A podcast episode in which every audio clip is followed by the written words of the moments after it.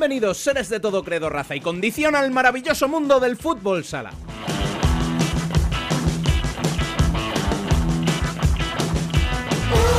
Arrancamos este octavo programa de la segunda temporada en una semana atípica en la que no tuvimos jornada durante el fin de semana por el parón de selecciones que nos dejó la primera victoria de España sobre Brasil en los últimos 10 años.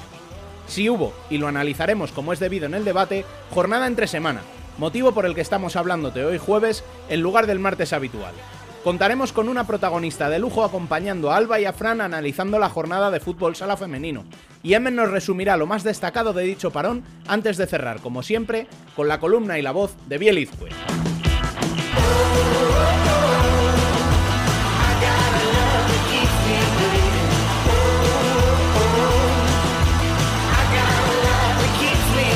Os recordamos que podéis estar al día de cuanto suceda en el fútbol sala en futsalcorner.es y seguirnos en Twitter, Facebook e Instagram. No olvidéis suscribiros a nuestro canal de YouTube y podéis enviarnos vuestras sugerencias por correo electrónico a futsalcorner.es o por WhatsApp al 620-838407. Está abierto también nuestro grupo de Telegram para charlar de fútbol sala. Buscadnos por Debate Futsal Corner.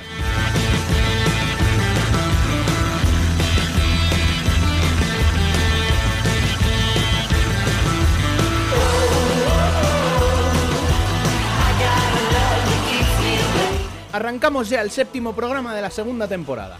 Les habla Pescado Rubén Robles. Sean todos bienvenidos a Futsal Corner, una visión global del fútbol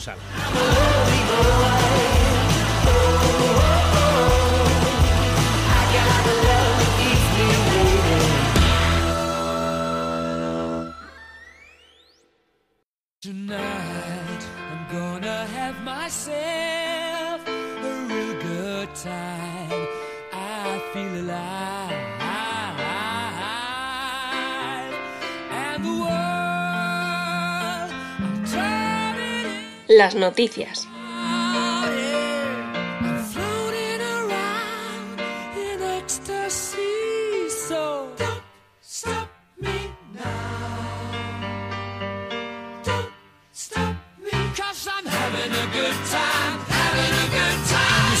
La semana futsalera comenzó con un interesante España-Brasil, donde los goles de Chino y Fernán sirvieron para remontar el gol inicial de Ferrao y conseguir, aunque sea en un amistoso, la primera victoria española ante Brasil de la última década.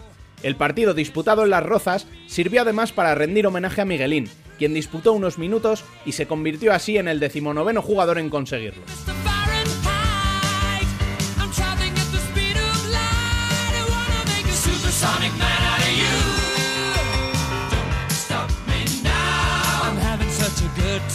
En la primera división masculina volvimos a sufrir dos aplazamientos.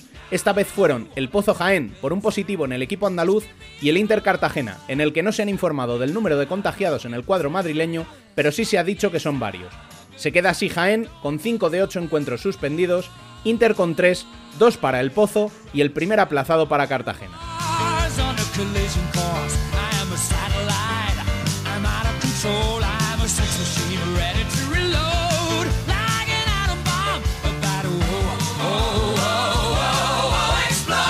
De los que sí se disputaron, nos quedó el regreso de Levante a la competición con victoria 4 a 2 ante Burela tras el parón por COVID, y que continúa así en el liderato con pleno de victorias. El resto de la jornada del martes nos dejó dos remontadas. Betis venció 2 a 5 en Ferrol tras ir perdiendo 2 a 0 en los primeros minutos, mientras que Industrias volvió a perder puntos en el último minuto. Esta vez fue un empate a 2 que le permite a UMA llevarse un punto del Camp del Ferro y que les deja seguir soñando con la permanencia. Además, Football Emotion, Zaragoza y Peñíscola empataron en el siglo XXI a 3, lo que les permite a ambos seguir en puestos de privilegio.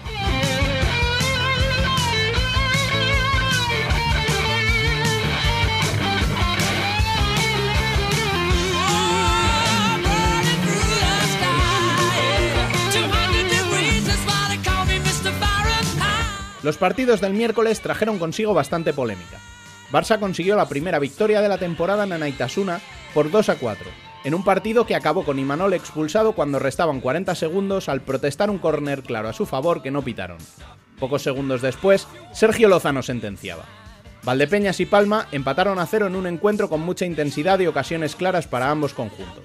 Palma protestó una posible segunda amarilla para Rafa Rato y Valdepeña se quejó de un gol fantasma que entró sobre o tras la bocina según quien lo vea.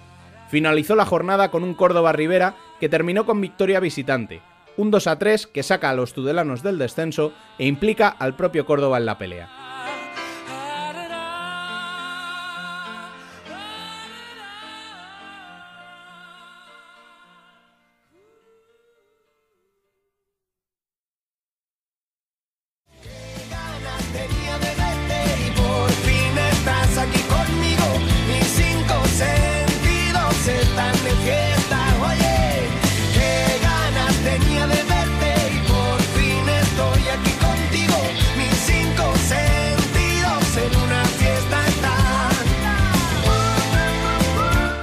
Debate.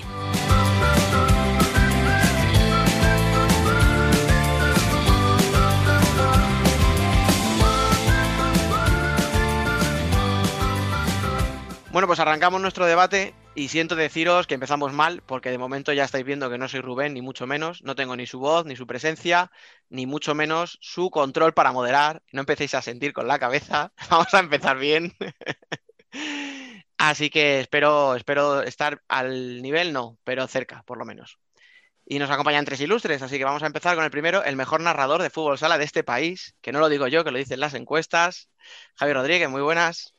¿Qué tal? Para nada, buenas tardes. Eh, no empieces ya peloteando, ¿eh? mi impresión de que estés dirigiendo el programa y no esté Rubén sigue siendo la misma. Nefasta noticia para Futsal Corner. Obviamente, pero escucha, dirigir no, presentar, que no es lo mismo bueno, bueno, eh, cuando te pones delante, no, cuando te pones delante de un programa estás dirigiendo el programa. Bueno, pues entonces no dirijo. ya está. bueno, vamos a pasar del mejor narrador, que ya me lo estoy empezando a plantear, pero bueno, al mejor entrenador. O sea, ni a Regis, ni David Ramos, ni Leches. Nano Calvache, ¿qué tal, tío? Muchas gracias, hombre, por, la presentación. Ojalá, ojalá algún día lleguemos por lo menos a, a jugar un amistoso con ellos. Pero bueno, de momento por aquí estamos dando guerra por la tercera. Ve, Javi, un tío agradecido, ¿no? Como tú. No, no, desde luego, pero Nano, Nano y yo no nos parecemos en nada. Eso, es verdad. Para bien y para mal. Bueno, venga, vamos a meter a la tercera pata ya, que es el. Eh, pues hombre, si hemos hablado de entrenadores y de periodistas, tocaría también invitar a un jugador. Y oye, yo creo que este tío puede ser la mejor zurda dentro de unos poquitos años, ¿no? Ya, ya que estamos en un nivel top, Sergio Escolá, ¿qué tal? Buenas, Dani, ojalá, ojalá. Por lo menos la de Ribillos. Me apaño. sí, no, yo lo veo claro, tío. Dentro de unos años hay Javi narrando. Sí, también está bien. Claro, claro. O sea, Javi narrando un partido entrenado por Nano y metiendo tu gol, Sergio. ¿Pero contra Nano o a favor de Nano? Bueno, escucha, si están en el mismo, en el mismo pabellón ya me conformo, tío. Da igual que sea a favor o en contra. Vale, vale. Un último segundo, partido empatado, un doble penalti mío contra Nano. Nano llorando estaría bien. Uh. Bueno, bueno, bueno, bueno. me lo apunto, ¿eh? ¿eh? A ver, esto queda. me lo ¿eh? apunto. ha empezado fuerte el asunto este. ¿eh? Iba a decir, no hemos tratado todavía ningún tema y ya estáis entrando fuerte, macho. O ¿Cómo metéis la pierna? Me cago en la mano. Venga, va, vamos a empezar con el debate. Vamos a empezar con el España-Brasil, que nos queda un poquito lejos, así que vamos a hacer un repaso cortito. Vamos a recordarlo, 2-1, remontó a España, 100 partidos de Miguelín, primera victoria a Brasil en 10 años. Javi, ¿con qué te quedas de todo? En ese partido?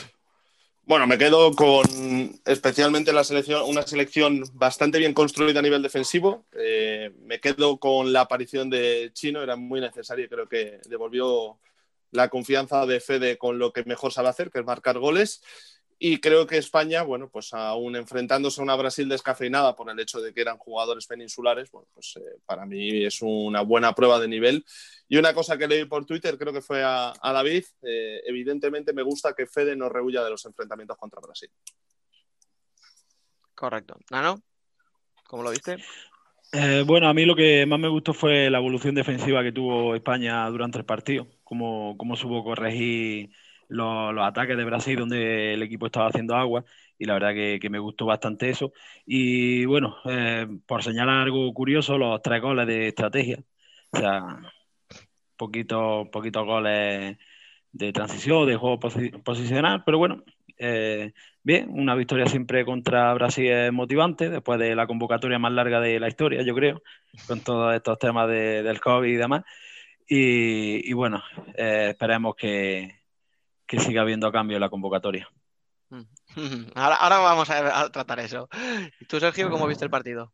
No, yo, es que ya lo han dicho todo. Yo destaco sobre todo eh, la defensa de España y sí que he hecho, bueno, y también una victoria contra Brasil siempre es importante. Pues sí que he hecho de menos la vistosidad de los España-Brasil de toda la vida. Vamos, que es lo que dicen, no todo goles de, jugada. No fue, no hubo mucho uno contra uno tampoco. Y también destaco a, Ortiz, que pensaba que estaría peor y defendió muy, muy, muy bien a Ferrao, que es el mejor jugador del mundo y el más determinante. Lo que está claro. Sí, lo que está y claro chino también, claramente chino. Hombre, ahora. en el tema Ortiz, lo que está claro es que Fede le da igual que se va a Francia, porque al final, primer partido titular y como tú dices, o sea, le, suelta el morlaco de Ferrao, o sea que no, no le rehuye.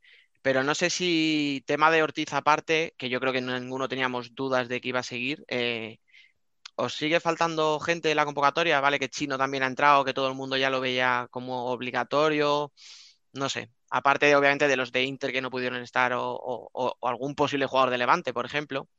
No sé si echabais en falta alguien.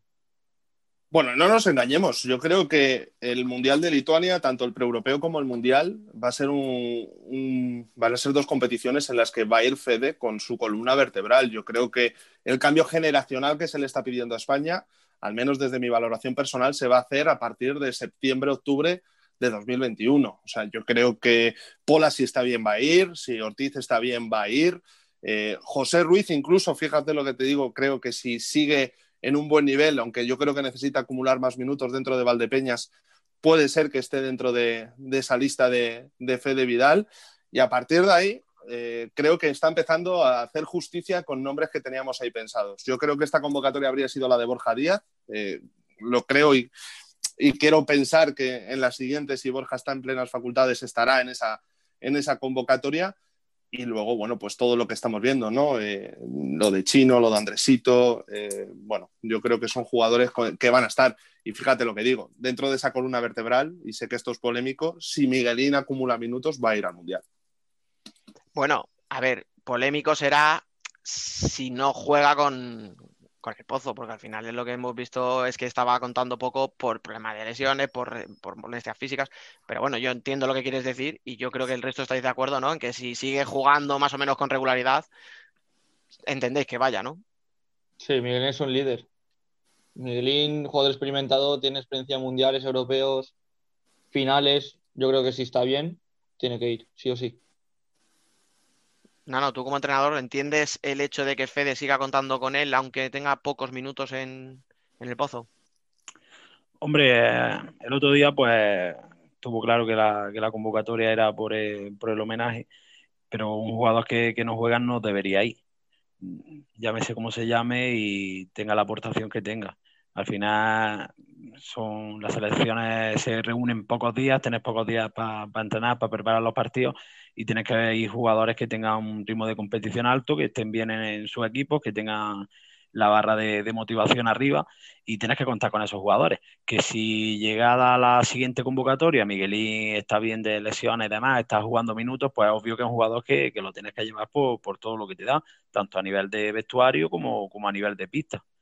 Pero Nano, por ejemplo, eh, extrapolando una cosa a la otra, dentro de tus eh, plantillas no has tenido un jugador que digas, madre mía, este tío es buenísimo, este tío eh, le pongo ciego, pero te llega un día y, ves que su rendimiento va abajo. ¿Tú dejarías de contar con ese jugador? Me refiero. No llegarías y le dirías, oye, te estoy trayendo porque eres muy bueno, porque confío en ti, pero ojo, tienes que empezar a hacer esto si quieres seguir contando con mi confianza. Es que es muy relativo, porque si ese jugador eh, es por tema de lesión, vale, no lo convoca. Si es por tema motivacional, eh, ahí tenemos una tarea muy grande los entrenadores y tenemos que, estar con ellos y llevarlo. Ahora mismo el caso este es un tío que, no está jugando porque físicamente no está bien. Claro. Con las lesiones que ha traído. Si, si fuera porque tiene un bache, por ejemplo, mm, del mismo equipo, te lleva a Mal Torra, por ejemplo que es un tío que no está jugando ni un minuto, pero no es por motivo de lesiones ni nada. Entonces, ahí sí sería esa otra, esa otra opción de, decir, pues mira, te llevo para ver si te enchufas, para hablar contigo, para hacer un poco de terapia y tal. Ahí bien, pero si físicamente no estás bien, yo no cuento con un jugador que no me vaya a dar ni un minuto. Al final, luego en esa competición que no puedes hacer cambios de, convocatoria, eh, se te lesionan dos, te expulsan a uno y lleva a otro que sabes que no va a jugar ni un minuto, es que te está, te está cerrando puertas tú mismo. Yo lo de Torra, por ejemplo, creo que es un tema de, estilo de juego, porque Justochin no, no lo veo un entrenador de orden y por eso usa más Alberto García. Pero Fede sí que es un entrenador que le gusta el orden, jugadores tipo, tipo Martel Ray, por eso se lo lleva. Porque yo creo que... él confía en él y, conoce el, estilo de juego y cuadra con su filosofía. Es que salvando las distancias, Martol Ra y Carlos Ortiz son muy parecidos. Y nadie diría que ahora mismo Martol Ra puede ser uno de los relevos dentro de la selección de, de Carlos Ortiz. Entonces yo entiendo que dentro de, dentro de esa planificación presente y futuro de la selección española entre Martol Ra, aunque no esté contando con minutos, porque evidentemente yo creo que tendrá referencias y sabrá cómo está Martol Ra. Y, estoy de acuerdo contigo, yo creo que es todo más eh, a nivel estratégico, eh, por lo que está llevando a Martol Ra, y, y, no por los minutos que está acumulando en el pozo. Yo creo que las dos llamadas, una es por los 100 partidos, lo tengo casi seguro, y la otra es porque confía en Martol Ra muchísimo yo creo que lo de los 100 partidos, yo creo que eso, todos nos, a ver, nos echamos un poquito las manos a la cabeza cuando vimos a Miguelín en la convocatoria, cuando se dijo que llegaba a los 100, ya todos decimos, ah, venga, vale, ahora sí. Pero claro, nos, o sea, lo entendimos y lo aceptamos porque era la convocatoria número 100. A lo mejor la 101, si se vuelve a repetir esta situación de no juego en, el pozo semana, semana, semana y llego a la selección y me convocan, ya sí que no tendría más justificación que el hecho de decir, le necesito porque me haga grupo, porque me genere buen ambiente, o no sé, o se me escapa el motivo si no. Pero es que, no sé, creo que lo has dicho tú, Nano, llevar a un tío lesionado. Estamos hablando de un mundial, que es mucho hablar, porque queda todavía un año, vete tú a saber. Pero claro, es que ya lo hemos vivido. No sé si fue en la última Euro que llegamos a los partidos de eliminatorias con dos o tres bajas de jugadores que llegaban tocados, Lozano, si no recuerdo mal, también se rompe, etcétera, etcétera. Y claro, eso te limita y al final te quedas con ocho tíos de campo cuando a lo mejor podías haber tenido 12 si los hubieras llevado en buen estado. Insisto, que queda mucho para todo esto, pero bueno.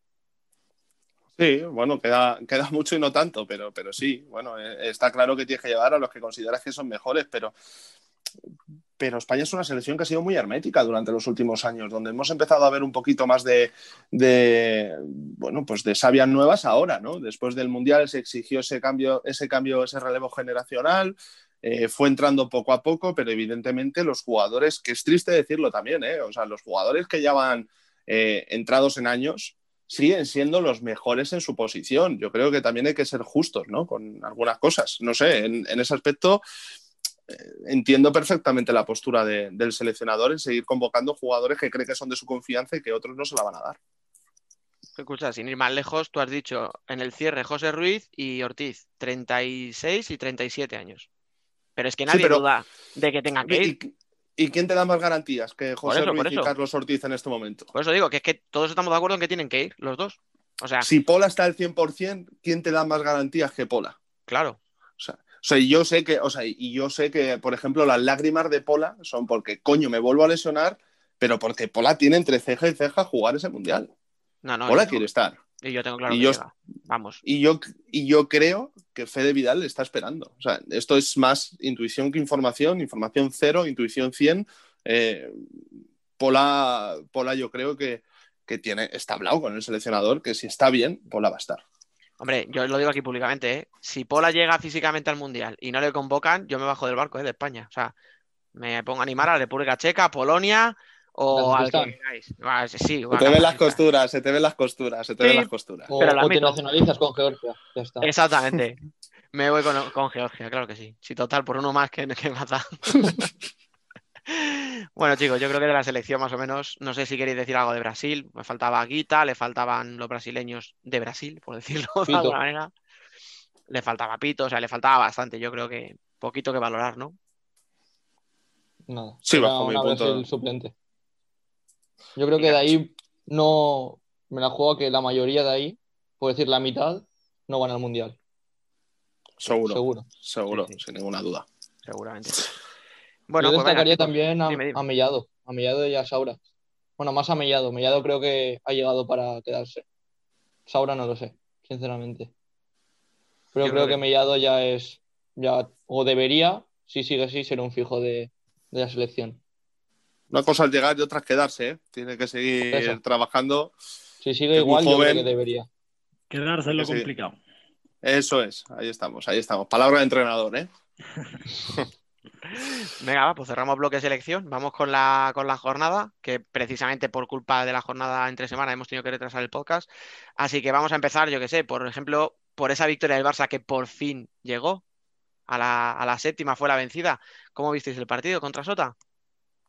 Con muchos paralelismos a su última victoria. Lo, lo publiqué eh, el otro día yo también en Twitter. Eh, con un Barça bueno, bien, vistoso. Yo creo que más o menos lo que habíamos visto en partidos anteriores, pero con gol. Y una segunda parte en la que estuvo sujetado cuando más sufría por, por Didac Plana, que además eh, intervino con, ese gol de portería, de, portería a portería. Así que, bueno, yo creo que el Barça necesitaba la victoria. No sale de puestos de descenso, pero, pero ya empieza a sumar de tres en tres. Es muy fuerte que, lo más destacado de la jornada sea la primera victoria del Barcelona, ¿eh? después de, siete jornadas que llevan ellos disputadas. Pero bueno, venía, venía así la, racha y, lo mejor eso es cambiar la, dinámica de, resultados. Y, yo confío en que, ahora podamos ver otro, otro Barça. Han roto esa, esa, barrera, ese muro mental, porque al final yo creo que era más cuestión mental que, otra cosa.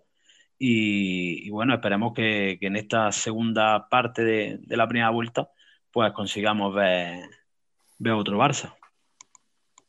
Yo creo que lo que hay que destacar es al final es, eso, que te llevas tres puntos, pero yo por lo que viene el partido es eh, igual que lo que ha dicho Javi, que es el mismo Barça que en la final de Champions, que tiene gol y da lo para todo. Si no, creo que posiblemente el resultado no... Vamos, que el Barça no se suma tres puntos, pero seguro, porque a mí me gustó mucho más por el juego Chota que, que el Barça.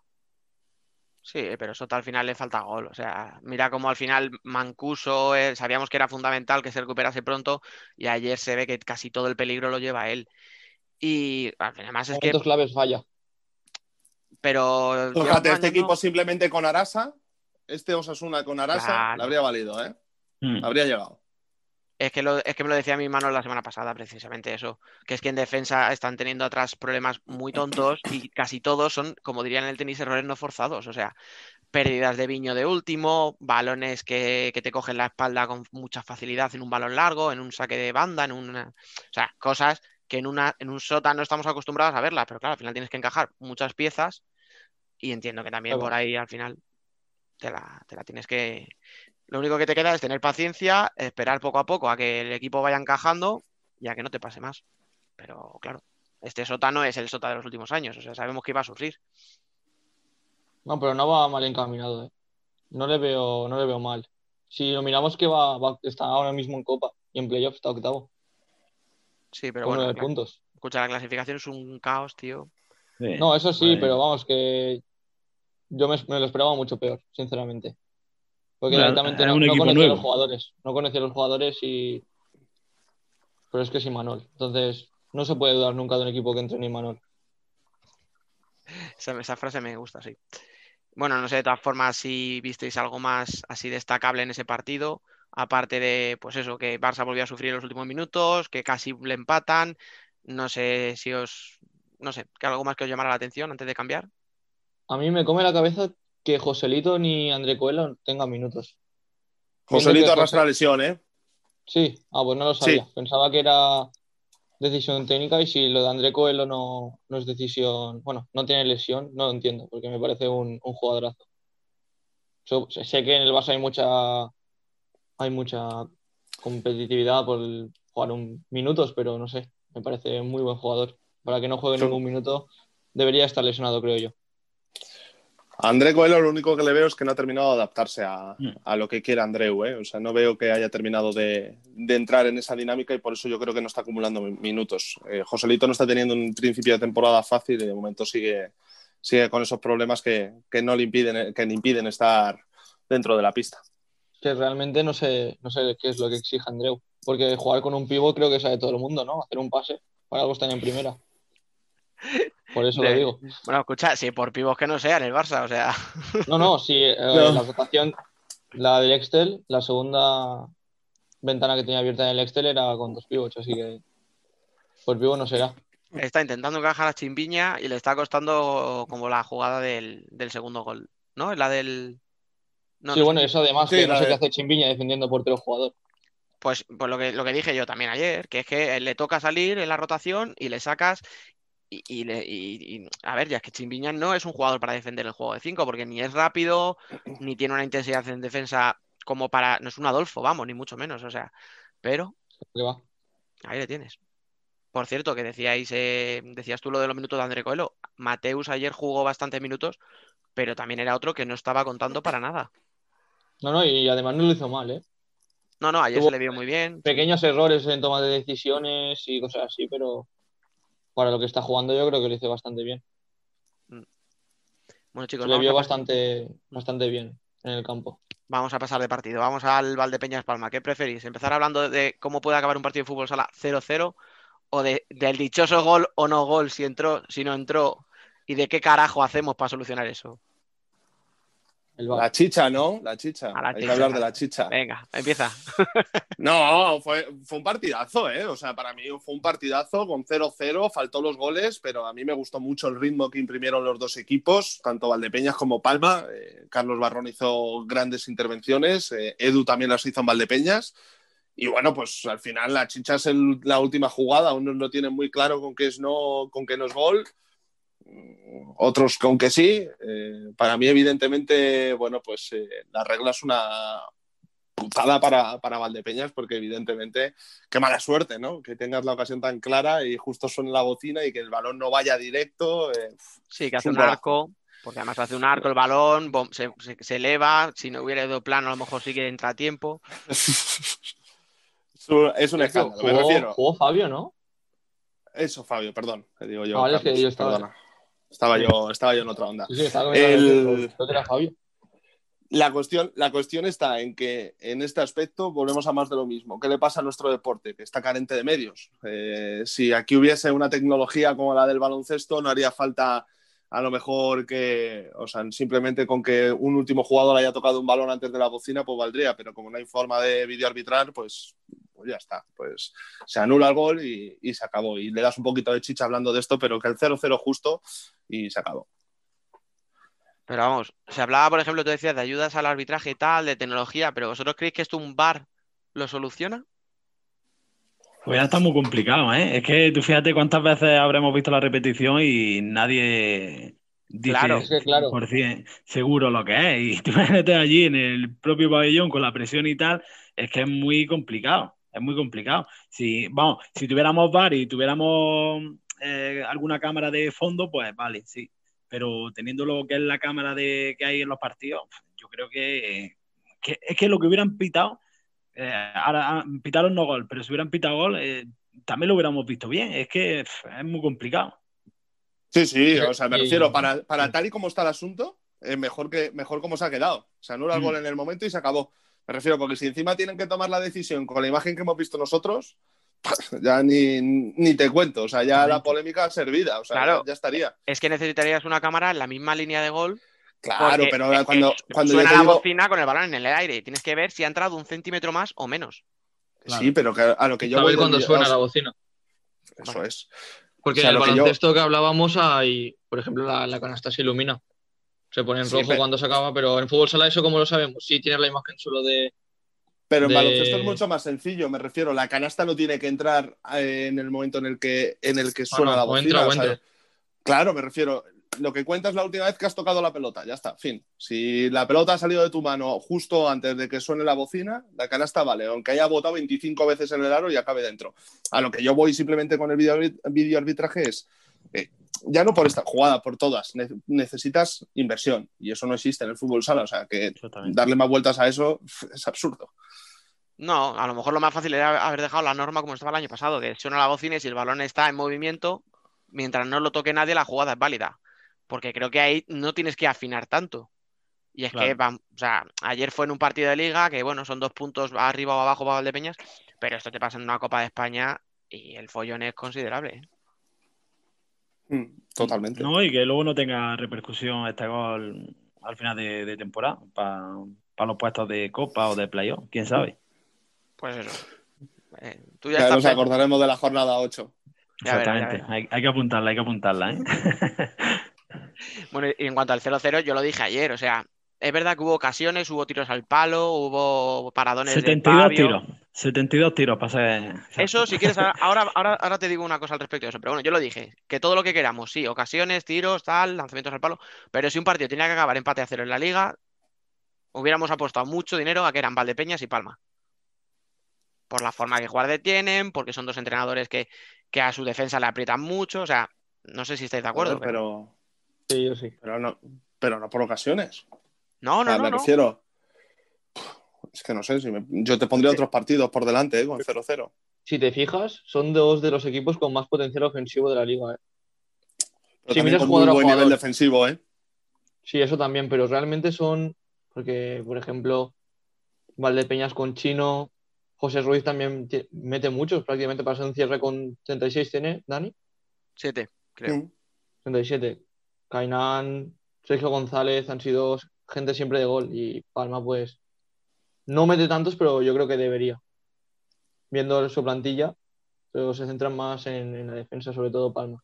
Pero ¿qué equipos, Javi, dices tú? ¿Qué otros equipos ves tú, eh, entiéndeme, entre, entre comillas, capaces de empatar a cero? ¿Capaces de, empatar a cero? A ti te dicen el Industria Suma de esta misma semana empatan a cero, te sorprendería. Pero es por otra cosa. Tú ahí estás, estás hablando de una calidad o no. Eh, Coño, pues es lo que te estoy diciendo, me refiero. Yo no puedo firmarte el empate con un equipo en el que, yo qué sé, eh, en el que está chino. eso nunca te lo puedo, no te lo puedo, no te lo puedo eh, no, no, comprar. Pues, si eso es lo que decía Sergio, si, si, jugadores tienen los dos equipos de sobra para hacer gol, pero que los dos equipos también priorizan la defensa, y salen desde la defensa, o sea, construyen desde atrás, también yo creo que eso al final se nota, o sea, y, repito, que hubo ocasiones de sobra, por más que tú digas, Nano, no sé cuántos mil millones de tiros. Sí, no, pero si, quería decir eso, que, hubo muchísimos tiros, pero ocasiones claras, claras, claras, ¿cuántos hubo? O sea, los dos tiros de... Yo tengo un par de paradas de Fabio, una de, un, una de Edu a trayazo de Vilela desde, desde el centro del campo casi la que salva a, eso, Lo que me, a eso es lo que me iba yo también. ¿A cuánta distancia de, la portería fueron los disparos? Sí, bueno, pero, pero en su peligro, ¿no? Me refiero, también recuerdo una que reclamaba, reclamaba mano Valdepeña. sí, la, la, jugada que estaba comentando Javier era la de que pierde toma el balón en banda y luego salva, que, que reclamaron penalti, pero que no fue, que se vio clara. Pero que ya te digo que, que, fueron muchos disparos, pero que lo que es ocasiones claras, claras, claras, no, porque centraba mucho el, la finalización a partir de 10 metros prácticamente. Entonces, que sí, que te suma las estadísticas, pero luego es muy complicado que, a porteros de, ese nivel pues le, hagan goles a esa distancia. Hmm. Eso yo ya lo llevo viendo muchos partidos y mucho tiempo y me dicen que la gente que sabe te dice, no, es que lo importante es que no te hagan una contra. Hay que acabar como sea para buscar un rechace o un córner pero me parece que, me parece que matamos un poco al fútbol sala si todo lo limitamos a buscar rechaces o, jugadas de estrategia. Bueno, es que cuando te salen buenos disparos se acaban en gol, ¿eh? Oh, sí, sí, sí. sí, pero, pero que tú puedes. No, pero, pero claro, tú ves un partido como Valdepeñas Palma con 70 tiros a puerta y dices, joder, ¿cómo no han hecho ningún gol? Pues que a lo mejor de las 70 había 50 lanzamientos que lo normal es que no entre.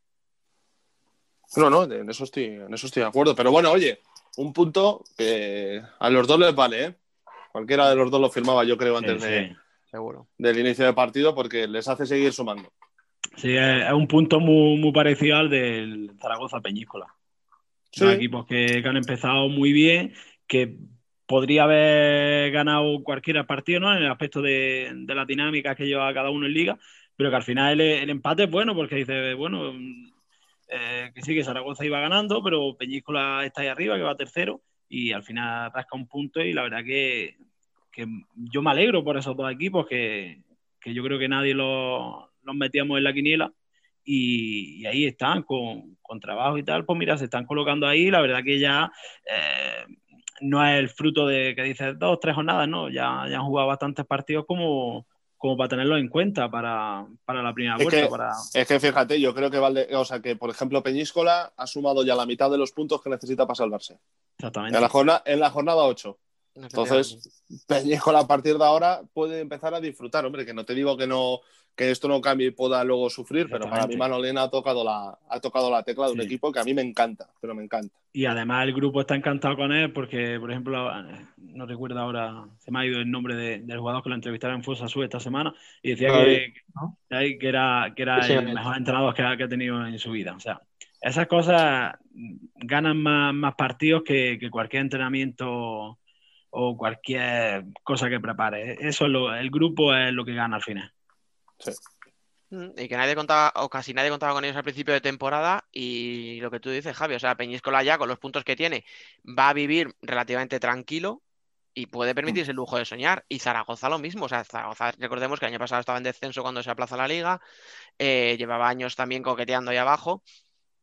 Y yo creo que en ese sentido, o sea, el salto que han dado los dos, yo creo que efectivamente es un punto que, pues bienvenido sea. Oye, unos porque al final jugaban contra el tercero, y los otros porque, oye, fuera de casa todo lo que sea sumar, siempre, siempre es bienvenido. O sea que yo creo Igual, o sea, y tú fíjate, y esto es una locura decirlo con la plantilla que tiene, pero Levante está a un paso de tener toda la temporada para fijarse en objetivos que, que, a lo mejor no imaginaba, de decir, bueno, si empezamos regular, a ver cómo hacemos para meternos en copa, pero ojo, ¿eh? es que Levante ya mirando hacia arriba está, ¿qué? ¿Seis? ¿Ocho? 10 puntos, 3 partidos de garantizarse estar en la Copa de, este año. Y aparte, de ya certificar la salvación, el poder mirar hacia arriba, el despreocuparse. Si no caen en el error de la confianza, Levante juega que para mí Levante está jugando de escándalo. O sea, es que es muy superior a cualquier otro equipo para mí este año. Pero porque, juego individualmente, para mí. Eso, iba a decir, es que ha firmado muy buenos jugadores, al final ha hecho un proyecto a corto plazo, o sea, tíos veteranos que se saben el oficio muy bien, la mayoría, pero es que luego, claro, tienes a un Diego Ríos que para mí es también un entrenador buenísimo. O sea, es un tío muy bueno, que lleva ya muchos años en, la, en, primera y que tiene experiencia, pero que es joven. O sea, que es que todavía tiene muchísima carrera por delante. Entonces yo creo que Levante está haciendo un proyecto muy, muy serio, ¿eh? pero muy para tener en cuenta. Yo sin ninguna duda. Además, mira, ya por unirlo también con el tema, otro de los temas de actualidad de esta jornada, Levante, vale que es un club de fútbol que profesionaliza todas sus secciones, pero en ese aspecto le falta Arasa, eh, sabe, aislar, sabe aislar a Arasa por el tema del COVID, eh, siguen y, demuestran que quieren jugar. Joder, es que me parece a mí que, esta liga se está desvirtuando solamente con esa barra libre que está existiendo con los, con los aplazamientos. Es una barbaridad, lo de Jaén me parece un escándalo, me refiero que, que les esté azotando de esta manera el coronavirus es un, es un drama pero algo hay que hacer. O sea, algo hay que hacer, hay que sentar las bases y ya creo que para este año llegamos tarde, pero... pero ah, este año ya... claro. Este año ya tienes que salvarlo como sea. Sí, ¿Cómo le dices tú a Jaén que vamos a cambiar las normas y que si hay un positivo se puede jugar, si el resto da negativo? Después de haber jugado... Pero es que eso puedes, eso puedes hacerlo, ¿eh? O sea, tú ahora mismo puedes jugar ese partido. O sea, de hecho, lo que te acaba de decir Javi de Levante. Lo que pasa que, claro, Levante con un positivo dice los demás negativos, para adelante, seguimos y jugamos el partido. Y Jaén con un positivo pide la suspensión del partido. Es la, norma, es la norma que hay. No, no, no, pero no es obligatorio. No es obligatorio. Es que eso es muy importante, que con eso había mucha confusión también últimamente. Y tú puedes pedir el aplazamiento. Pero si tú demuestras que tus jugadores han estado aislados del contacto o has hecho un test posterior y ha salido negativo, tú puedes presentarte al partido. Hay más casos ¿eh? en los que se han jugado con un positivo en la plantilla que ha estado apartado y no ha asistido al pabellón. ¿eh? Hay más casos como el de Arasa. Sería, lo, normal, creo claro, Lo, lo, que no puede ser es que Jaén lleve tres partidos de ocho, por ejemplo. Y ya, y ya ha aplazado el siguiente. Y que van a ser tres de nueve. Y, dejando en eso te decir, y dejando en interrogación el décimo. O sea, claro, es que. Es que, pero claro, mira, ponemos un ejemplo que decíais antes. ¿Eso a quién le perjudica? A Jaén. O sea, quiero decir, eh, Peñíscola y Zaragoza podrían ser sus rivales por entrar en Copa este año. Y ahora les mira y les ve a tomar por saco en la clasificación. O sea, ahora Jaén va a tener que hacer un sprint de puta madre ganando muchísimos partidos porque ya sabe dónde está el nivel. O sea, ya sabe dónde está el límite de puntos. No sé si me, no sé si lo hubiera claro. y, no solo, no solo a Jaén, Dani, tú fíjate, por ejemplo, la siguiente jornada que era, que era contra Aspil Aspis que viene de, sacar el partido de Córdoba, viene, viene enchufado. y, Y le cortas. Y le pegas el frenazo. Exactamente, porque ellos dicen, vamos a jugar con un equipo que tiene poco rodaje, que ha competido poco, eh, podemos encadenar esas dos victorias seguidas que, que nos van a venir de escándalo. Y los cortas y no sabes cómo va- van a estar los equipos en el siguiente partido. Entonces, no solamente le está afectando a, a Jaén, al final le afecta a muchos equipos de, de la liga estos parones. Y, por y que el tema. No, perdón, perdón. No, es que hablando así de los parones, ¿no? Volviendo un poquito al tema de, de Levante, por ejemplo, pues también tenemos la duda de decir, a ver, Levante cómo reacciona después de dos, dos semanas sin competir, fíjate, ha llegado contra, contra Burela que, que estaba haciendo buen campeonato y, y se ha Sí, tenía mantenido esa, bajas. esa línea, exactamente. Pero al final eso, que, que no solamente perjudica al equipo que, que suspende, que, que al final los, los otros equipos también, que hay que jugar con todo y, Y que hoy es Jaén y hoy es Inter, pero mañana a lo mejor, cuando tengan el partido programado, el Córdoba-Inter, sale Córdoba con positivos dentro de su plantilla y ese Totalmente. partido se tiene que seguir aplazando. Me refiero que o buscas solo una solución para que con un mínimo de jugadores se pueda echar para adelante, se pueda seguir jugando la competición, de esta manera es que hay barra libre, me refiero. Yo creo que suena eso- muy mal, pero Eso es lo que tiene que hacer. O sea, yo creo que ahí la federación tiene que ponerse ya, plantarse y decir, no, mira, eh, con siete tíos de la primera plantilla, por decir una cifra, con ocho se juega el partido. Además, ahora ya vas a obligar a entregar una PCR, o sea, los resultados los tienes que entregar a partir de esta jornada ya, eh, no sé de qué manera, si los certifica un médico o es un laboratorio independiente, no lo sé, pero sea como sea, tú tienes ya que entregar los resultados de forma oficial para poder presentarte. Pues a partir de ahí que digan, muy bien, pues los que han dado negativos, señores, a jugar. Pero además, esa norma creo que está, ¿no? Si, si no me equivoco, por, por reglamento federativo, tú mientras que tengas tres jugadores de la primera plantilla puedes disputar el partido. Bueno, pero Eso es, sí, mejor- sí, bueno, pero pero, pero todos agarran elegir. a. Claro, todos agarran a que si tú has tenido un contacto estrecho y, y no puedes garantizar que tus jugadores no estén infectados, pues lo certifica un médico y, y- y eso llega a la federación y como ya hay un precedente sentado, pues se, se- se aplaza, el- se aplaza el partido, pero que, insisto, se acaban las fechas. Es que en- ya no estamos hablando de que sean dos, tres partidos aplazados, es que Jaén para jugar los seis partidos aplazados, ¿cuánto tiempo le van a dar para jugar esos partidos? Que teóricamente ¿Cuánto los debe, los debe de jugar antes de, de acabar la primera vuelta. Yo no veo mal que, que se modificara el reglamento. O sea, si hemos visto que, que- que hemos fallado y es una cosa con la que tenemos que convivir, que es algo nuevo que ha llegado, pues si hay que hacer una pequeña modificación que tampoco es una cosa muy grande, sino decir, señores, si tenéis 7, 8 o 10 jugadores de la primera, de la primera plantilla, hay que jugar. Pues ya está, se, se juega a partir de ahora con esa, mm, con esa regla del juego y, y para adelante. No creo que, que- que sea adulterar la, la competición de una manera muy grande. Además, es que a equipos como Jaén les conviene jugar ya. O sea, es que es lo que estamos hablando, que no hay fechas para jugar tantos partidos aplazados. Yo es que creo que ya decían lo que decidan, esta liga ya está adulterada. Porque ya es lo que estaba diciendo Javi, que ahora Jaén ya tiene que, o Dani, de Jaén ya tiene que jugar con la presión de que, por ejemplo, Zaragoza y Peñíscola han hecho, un decir, 20 puntos. Que si quieren estar en Copa tienen que hacer 20 puntos. Yo creo que la liga ya decían lo que decían, está adulterada. Pero tú fíjate, em, ya no solo por eso, o sea, Jaén puede jugar esos partidos contra equipos que uno, no se estén jugando entrar en Copa. Que bueno, la primera vuelta todavía puede ser incluso eh, más superflua, pero pongámonos en el lugar de que esto se tiene que jugar al final de temporada. Ya, y te Equipos- toca contra una UMA que está en que- descenso, o sea, que ha bajado ya a segunda, con O equipos que, o equipos que, no, que no se juegan absolutamente nada, ni entrar en playoff ni, ni descenso. ¿Qué piensan los equipos que han jugado cuando tenían esas jornadas hechas? Me refiero que es que es un, es un cambalache de, de- de- de mucho cuidado y, y que, que- que- que esto- estamos abocados a, a- a un fracaso. O sea, yo creo que es muy difícil ahora mismo de, de empezar a, a controlar esto. Entonces, tirar el chicle hasta que se rompa. Y una vez que se rompa, pues. De un lado tiran, del otro lado también y se acabó. efectivamente. Y que lo empezaría por suspender la Copa ya. Sinceramente no, no le veo Pues sentido a esta Copa. es un año, es un año en el que si no puedes meter gente en el pabellón, en el que si no vas a poder No hacer sabes, nada, no sabes cuándo vas a acabar la primera vuelta. Claro. Copa del Rey y Copa podrían Tiene quedar. sentido este año, es eso, porque al final la Copa lo que atrae es al público, porque locos como nosotros, y hay que ir a. Y si podemos, tenemos que ir a, a Minsk, pues vamos, pero, Ojalá. Pero claro, es que al final la Copa en la televisión tampoco creo que tanto dinero como un partido, bueno, partido de Champions obviamente no, pero...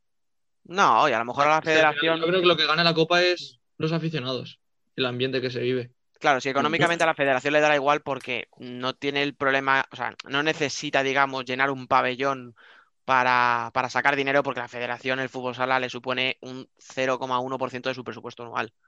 O sea, no es un problema económico, es una cuestión de ¿para qué quieres hacer una Copa de España si no puedes llevar afición? Si de repente en mitad de la Copa un tío da positivo, ¿qué haces? ¿Juegas, no juegas? No puedes Ya, estar pero- alargando la Copa dos semanas, tres. Ahora que Dani, lo pienso, hay mucha este prima ¿eh? y mucho tema de contrato. Eh, esa- pero tú fíjate que este año con, con haber organizado ellos el fútbol sala, que aunque el año pasado ya organizaron la, la Copa, ellos mm, internamente están obligados a organizarla. Porque si este año no hay Copa, los palos y los cuchillos pueden volar del otro lado. Pero ¿Sabes si lo que me refiero? Ya, pero Eh, escúchame, los palos de un lado al otro van a, Entonces- van volar. Ya, pero, ellos, ellos van, a, van a quemar todas las balas posibles para que haya Copa. Ya sea en una pista exterior. ¿eh?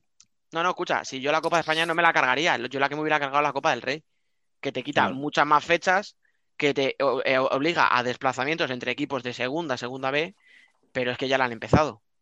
Exactamente. Cuando ya la han empezado, ya no tiene sentido ahora a- a aplaza- anularla. ¿Qué haces ahora? Están empezando una competición, vamos a ver, están empezando una competición que el año pasado nos quedó demostrado que da igual que se pueda suspender, me refiero, que se ha empezado una competición sin haber acabado la anterior, que no tiene Bueno. ningún sentido tampoco el, el, el- el buscarle, el buscarle, yo creo, esa magia que no tiene, ¿no? O sea, tiempo No. de pandemia para todos, para, para, para nosotros cuatro y como para el resto del mundo que, pues, que se tienen que ir adaptando. ¿Qué pasa? Que que obviamente por lo que dicen, Ano, pues los palos que vienen de un lado o de otro no entienden de pandemias y cualquier momento es bueno para, para recordar que, que no has cumplido con tu palabra, ya está. Es que no, no hay más, pero que evidentemente uf, es que es muy difícil, o sea, ahora mismo es muy difícil. Es que estamos hablando, estamos hablando de que Inter son, van a ser- son cuatro partidos sin jugar, Mm.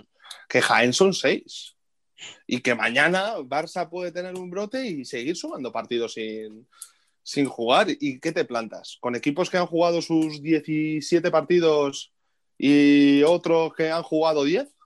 Y así que Si no me- estableces. si- si no me equivoco, son 11 equipos los que tienen partido aplazado. Sea uno o seis, como es, pero Ujú. 11 equipos, ¿eh?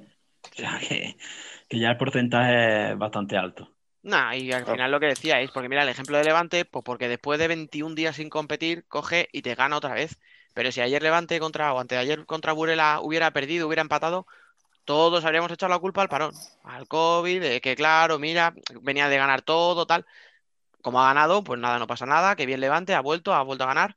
Pero si hubiéramos visto un Levante flojo, hubiera empatado o lo que sea, le hubiéramos echado la culpa al parón. Pues, pues eso, eso es lo que va a vivir eh, Jaén no sé cuántas veces. Porque eh, no empezaba, luego sí, luego volvió a parar, luego jugó un partido suelto, luego quería recuperar un aplazado y también se lo reaplazan. O sea. Entonces, bueno, pues eso. A ver qué narices pasa con la, con la competición. Y ya, chicos, bueno, vamos a ir acabando con la jornada. Eh, mencionabas tú antes, Javi, el Industrias contra UMA. ¿Qué le pasa a Industrias? ¿Cómo puede ser que un equipo de Javi Rodríguez en el último minuto se desinfle de esa manera? Se volvió loco Yo- al final del partido, ¿eh? Sí, Sí, pero Tiró la Solo hay que chaqueta ver- y todo sonó con el micro de la retransmisión. Sí, sí, yo solo vamos viendo la imagen del gol, del 2-2, el de Raúl Canto. eh, me podía imaginar todos los sapos y culebras que, que estaban traspasando a Javi Rodríguez en ese momento. Es qué gol, ¿eh? Qué gol. Que fue una, un gol- una tontería. Bueno, primero salió un error en defensa. Bueno, muy bien trabajo, que- muy, muy- muy bien Sí, sí, sí. trabajado el juego de 5, ¿eh? Sí, sí, que fue un error en defensa, buen trabajo de Omay, pero es que lo que viene a ser el tiro, eso cómo entra. ya, pero cuando. Es un cúmulo de, es un cúmulo de, de cosas que de mala suerte, creo yo. Y es lo que decís, algo psicológico. Eso Claro, se tiene que es trabajar eso. fuera de campo. Claro, es que si lo de Uma fuera la primera, dices, bueno, es un accidente. Pero es que todavía no ha ganado en casa, ha perdido, perdió contra Levante también en los minutos finales, el Pozo también en el último minuto, fuera le ha pasado, no recuerdo si fue contra Oparrulo, puede ser, que también le, le meten un gol al, al final. O sea, Contra Burela, ¿no? Burela, ¿no? contra Burela, perdón. Vale. Sí, sí. Sí. O sea, que se meten siete dos, puntos. ¿no? dos en el último siete, minuto. siete puntos, ¿eh? Los que ha perdido ya en los, en los últimos segundos. Una Eh, barbaridad. ya, ya te entra, va al último minuto y va ganando de uno, va con empate y es que te tiembla la pierna. Porque es que al final inconscientemente es que piensas en eso, si es que es lógico. Es como la, comparativa que, hacíamos una, una, semana atrás de, de por qué Inter, por ejemplo, es mejor fuera de casa que en casa. Pues es que al final todo, todo en la cabeza y ya está. Pues esta gente necesita que llegue un partido ganando mm, por un gol de, diferencia o empate, que consiga sacarlo adelante en los últimos minutos y ya está. Así es que trabajo hay, gana hay, lo, único es eso, que, que, han entrado en esa fase de miedo, digamos, de, tener miedo al último minuto de partido.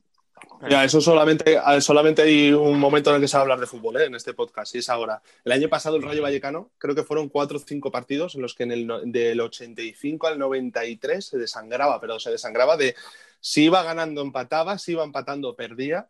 Y Paco Gémez en rueda de prensa lo dijo, dijo, es un aspecto psicológico que tengo que trabajar yo.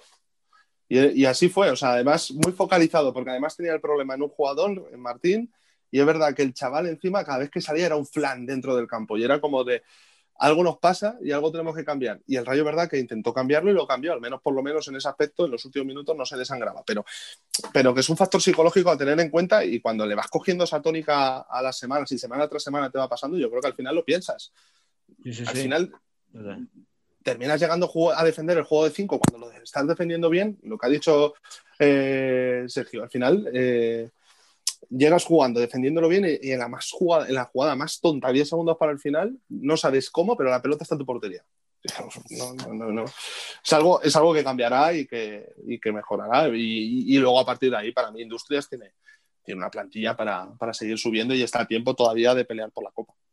Sí, pero fíjate, los siete puntos que decía Nano que ha perdido los últimos minutos, es que siete puntos esta temporada no sabemos, pero normalmente es la distancia entre el octavo y casi el descenso. O sea, es que siete puntos te hacen o estar peleando por Copa, que es muy bonito, o estar jodido en la parte de abajo y este año más, con tres descensos directos más una que promociona. O sea. Es que ahora mismo estaría, estaría tercero, ¿eh? por delante de Peñíscola, que estamos hablando de Peñíscola como una temporada increíble.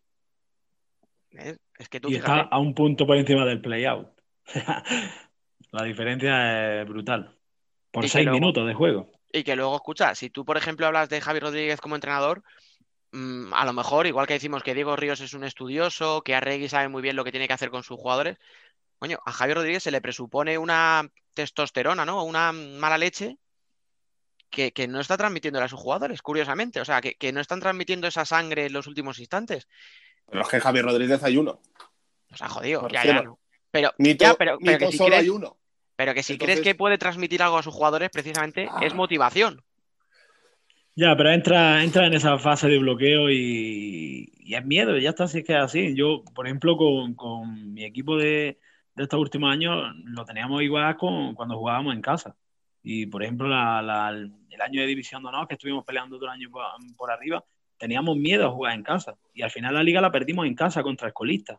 Perdimos contra Escolistas, estando luchando por, por el título. Y un tema de cabeza y ya está. Le falta que que enganchen dos partidos que vayan igualados y en los últimos minutos los consigan sacar para tirar para adelante. Es como lo que antes hablábamos de, la victoria de, esta semana del Barça, que ya independientemente del juego, hayan jugado mejor o peor, lo importante era ganar. Se han roto esa barrera y a Industria le falta eso, romper esa barrera y olvidarse de, esos momentos que, que están pasando. Muy bien, chicos. Bueno, vamos a acabar ya con la jornada. Vamos a tocar un último tema por una reflexión que hacía Miki García Velda el otro día en, un, creo que era un post de Facebook, que decía que el futsal se muere por tres razones. Por culpa de la COVID, por las luchas internas entre la federación y la liga y, la tercera, citó textualmente, era la maldita frase de que va a ganar el que menos errores cometa. Vale, entendiendo que el COVID al final, tarde o temprano, acabará, mm, volveremos a recuperar la normalidad, no sé si dentro de seis meses o en tres años. Las luchas entre liga y federación entiendo que también acabarán, pues no sé si en el momento en el que la liga deje de tener los derechos eh, televisivos, que es lo que le agarra ahora mismo un poco. Entonces vamos al tercero. Nano, tú que eres el firme defensor de meter un gol más antes que ganar porque te encajas un gol menos. ¿De acuerdo con la frase? Sí, vamos, yo siempre se lo digo a mi equipo, que, hay que meter un gol más que rival y ya que vemos 8-7 todos los partidos del año, lo, lo firmo. Yo es que no, no, estoy de acuerdo en eso de, de que hay que cometer menos errores que rival, sino hay que, hay que hacer más, más aciertos, hay que crear más aciertos que el rival. Eh, ¿Tú sabes dónde comparo yo mucho esto? Cuando los entrenadores nos metemos todos en el saco, hacemos el scouting del partido siguiente. Nos centramos más en el rival que en nosotros mismos. Y ya desde ese momento ya estás eh, infravalorando un poco a tu equipo y, poniendo eh, en una posición a lo mejor que no debe estar al equipo rival. Hostia, vamos a jugar nosotros, vamos a hacer las cosas bien, vamos a tirar para adelante. Y cuanto más tiempo tengamos la posesión, cuanto más ocasiones de gol creemos, seguramente al final acabemos ganando el partido. Pero este miedo de, no cometer errores, de no te la juegues en banda, no tal, venga, hombre, mm, al final tenemos que, seguir creando escuelas, tenemos que seguir haciendo el mundo fusalero más grande y, sin espectáculo no lo vamos a crear. O sea, yo estoy de acuerdo con, con Miki, pero vamos, firmo debajo de, cada palabra que, ha dicho. Y no solo la época que estamos viviendo ahora, ¿eh? van a venir tiempos peores en este aspecto. Y de eso estoy segurísimo, porque mm, el, miedo a perder en categorías Benjamín, Alevín o infantil ya está instaurado. Y estamos eh, corrompiendo al jugador de fútbol sala, lo estamos haciendo cada vez más un jugador de jaula, un jugador enjaulado en el sistema de, del entrenador de turno. Y, nos vamos a privar de, muchos buenos jugadores ¿eh? de, aquí a unos años, porque al jugador le, le, enseñamos conceptos no por el, la salida que puedan tener en un momento determinado del partido, sino le estamos enseñando conceptos eh, en base al sistema que yo quiero o al juego que yo quiero. Y privamos mucho a los niños de que cuando estén en banda solamente sigan la rotación, que no controlen fijando para buscar uno para uno. Muchas cosas que, que nos estamos equivocando y que, que tenemos que, que, hacer reflexión todos los entrenadores, que, también es cierto que las reglas no nos, no nos ayudan. Yo soy defensor de que, de que habría que, que modificar ciertas reglas, pero para eso necesitamos unidad, hacer fuerza y, y sentarnos todos y, tirar para adelante hasta conseguir que, esas reglas cambiaran, que bajo mi opinión, con cuatro o cinco que cambiáramos, eh, se cambiaría mucho el espectáculo de los partidos. Pero para eso necesitamos tirar todos para adelante. Ay, mira, que bien hablar, chaval. Yo, yo firmo debajo de lo que acaba de decir Nano. No, no voy a apuntar nada más que menos vídeo y más calle. Es lo único que digo. Estoy totalmente de acuerdo con lo de Miki, así que por mi parte, mejor callar porque no quiero estropear lo que acaba de decir nadie. Bueno, pero os voy a hacer una última pregunta a cada uno, Javi. Lo siento. Vamos a estropearlo. No, hablando de eso, ¿tú crees que ese punto de vista de vamos a matar al fútbol sala por, por hacerle un juego de roles, ¿crees que es un poco catastrofista o, o, realmente crees que de verdad el deporte, el espectáculo, vamos a decirlo, no el deporte, el espectáculo corre peligro? Yo solo digo una cosa, todas estas cosas que se escriben en un post, que se manifiestan en, Instagram, en Twitter, en declaraciones, se arreglan en las reuniones que tienen en CENAFE, por ejemplo. Eh, o sea, perdón, en, el Comité Nacional de Entrenadores. Eh, todo esto eh, se soluciona cuando charlas con tus colegas. Pones en base todo lo que, lo que está pasando. O sea, para mí una de las claves que ha dicho Nano, y es verdad, es cuando tú dices el lunes, después de tu partido el fin de semana, que has ganado, que la gente está hablando de ti, le llegas y le pones el vídeo, de, por ejemplo, del colista. Y les, y les plantas todo lo bueno que hace el colista. Al final a tu equipo que le llevas líder, le estás haciendo ver en qué aspectos tienes que trabajar para que el colista, coño, si eres líder, trabaja para, para, para, para seguir haciendo tu fútbol sala y a partir de ahí que el otro venga e intente proponerte algo diferente. O sea, yo estoy de acuerdo que, estas cosas no se cambian, no se cambian hablando, se cambian haciéndolas dentro de un campo, ¿no? Eh, no sé, eh, es que yo qué sé. Ahí te digo más, o sea, se vio, por ejemplo, en el partido de, Levante el Pozo, ahí se vio. Dos equipos que, mira, el único momento en el que Diego Ríos es un poco más eh, cagón, voy a decirlo así porque si lo escucha me conoce y me puede pegar él si quiere el tirón de orejas, es cuando juega de 5 para tener la pelota y recuperar la posesión, para perder tiempo. Y le sale, mal. Y le sale mal. Pues que se joda. Por, intentar hacer algo que, bueno, que, sí, que vale, pero, pero bueno, eh, ese es el único punto. Luego a partir de ahí, locura. Y los dos buscando el gol y buscando la remontada y buscando sentenciar al otro. Pues eso es fútbol sala. O sea, al final eso es fútbol sala. Y vale que, que un entrenador también te llegará y te dirá, vale, pero es que yo vivo de resultados. Si yo arriesgo en cuatro partidos, palmo los cuatro, lo mismo la semana siguiente se sienta otro en el banquillo. Que, bien juegas, pero a tu casa. Claro, pero... El, otro... Sí, perdón. El otro día, ¿verdad? Viendo el, el Valdepeña Palma, eh, los nuevos unos para uno, eh, no el uno contra uno de toda la vida del partido este, era cuando el balón llegaba a pivo. O sea, ya sabías que si el balón llegaba a pivo ya había algo de peligro, porque decías que de otra forma no, va a llegar. Entonces, es una pena que, no se, explote eso, de, decir, venga, vamos, vamos a arriesgar un poquito, coño. Si tienes una cobertura, juégatela, si te sale bien de escándalo y si no, pues tendremos que correr para atrás, ¿qué vamos a hacer? Mm. Pero que... ¿Confías poco en lo que tienes detrás de ti? ¿Confías poco en lo que tienes en la portería? Con ese tipo de actitud. Sí. Bueno, para acabar, Sergio, porque estamos aquí hablando del jugador de base, de que si no se le da libertad, de que si todos cuadriculados, algo tendrás que decir, ¿no? Tú que has pasado por todas las categorías. Yo, con Miki soy, soy muy poco parcial. Soy, imparcial, ya te lo dije, porque para mí Miki creo que es un maestro de la, del fútbol sala internacional, nacional, pero sobre todo del fútbol sala valenciano, que diría, no, no he vivido tanto, pero creo que es el primer gran entrenador valenciano que ha habido en, en fútbol sala. Y estoy de acuerdo con todo lo que dice, pero yo también, no sé, me gusta mucho el fútbol sala táctico.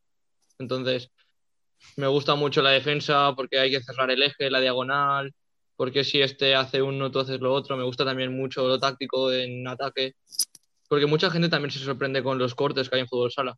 Porque igual estoy en clase y me dicen, ¿tú cosa fútbol sala, tío? Yo no entiendo eso de, de cortar, es flipante, no paran de correr. Yo también defiendo eso, pero sí que es verdad todo que han dicho Nano y, y Javi, que al final muchas veces, en, no es mi caso, sinceramente, pero sí que nos condicionan a, porque lo he visto, no a mí. Yo ya lo digo que mi entrenador siempre ha sido de si tienes el uno para uno te lo juegas y si hay pérdida, a correr hacia detrás. Pero ves muchos equipos que no es que no, no te encaran directamente. Es todo a cortes, que si ganas la paralela, pues vale, ya no hay nada más.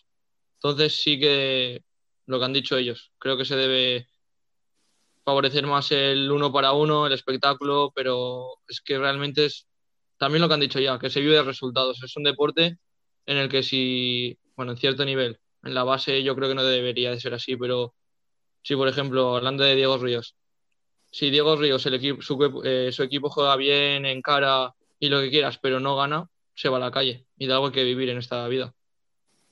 Entonces, no creo que para un entrenador sea muy fácil el decir, bueno, soy un antisistema. Ahora nosotros, todo el mundo juega esto, nosotros vamos a jugar a lo otro para que nos aplaudan, pero eh, acaba la primera vuelta, acaba la liga, tenemos cero puntos y yo en, mi casa, pero jugando bien. Entonces hay que poner una balanza y si no cambian las reglas, no creo que ningún entrenador ni entrenadores en general den el paso para, para cambiar todo esta situación del fútbol sala. Hablando de a nivel de juego, después el virus y y luchas internas al final a, bueno, quiero pensar que a los, a los entrenadores, jugadores que son los verdaderos protagonistas, poco pueden hacer. No, y, poco les importa en el momento en el que empieza el partido. O sea, claro. No creo, que, no creo que a un jugador le importe llevar el parche de la LNFS o de la federación en el brazo izquierdo. Cuando está dentro del campo piensan ganar. Este no te marca un gol en un minuto decisivo, no te preocupes. ya lo he visto. Escucha, este, este, este, repliega, este repliega, este repliega. Este va para segundo entrenador. Os dais cuenta, ¿no? Os dais cuenta que estamos aquí, aquí los, tíos hablando de tal, tal, tal, diciendo que si es que los jugadores en la base, de que si cuando. Y mira lo que dice uno que ha pasado por la base. Que estás. Tú estás en el juvenil todavía. Sí, yo soy juvenil aún. O sea, quiero decir. No, pero te digo, a mí, a mí me, me, dicen que encare, que no tenga problema, pero me gusta mucho también el fútbol sala táctico. No, no, y que me llama la atención porque al final pensamos que a los chicos. Creo que hay, que combinarlo si lo claro, que se les tiene cortada, coartada la libertad y al final resulta que, mira, los jugadores también te pueden decir que, obviamente, no es una opinión, no, no, es, no es algo que sea absoluto, pero que te dice que, está, que él también disfruta con, un, con una táctica, con analizar a un rival, o sea que, que a lo mejor tampoco hay que ser tan catastrofista y buscar un término medio, o sea.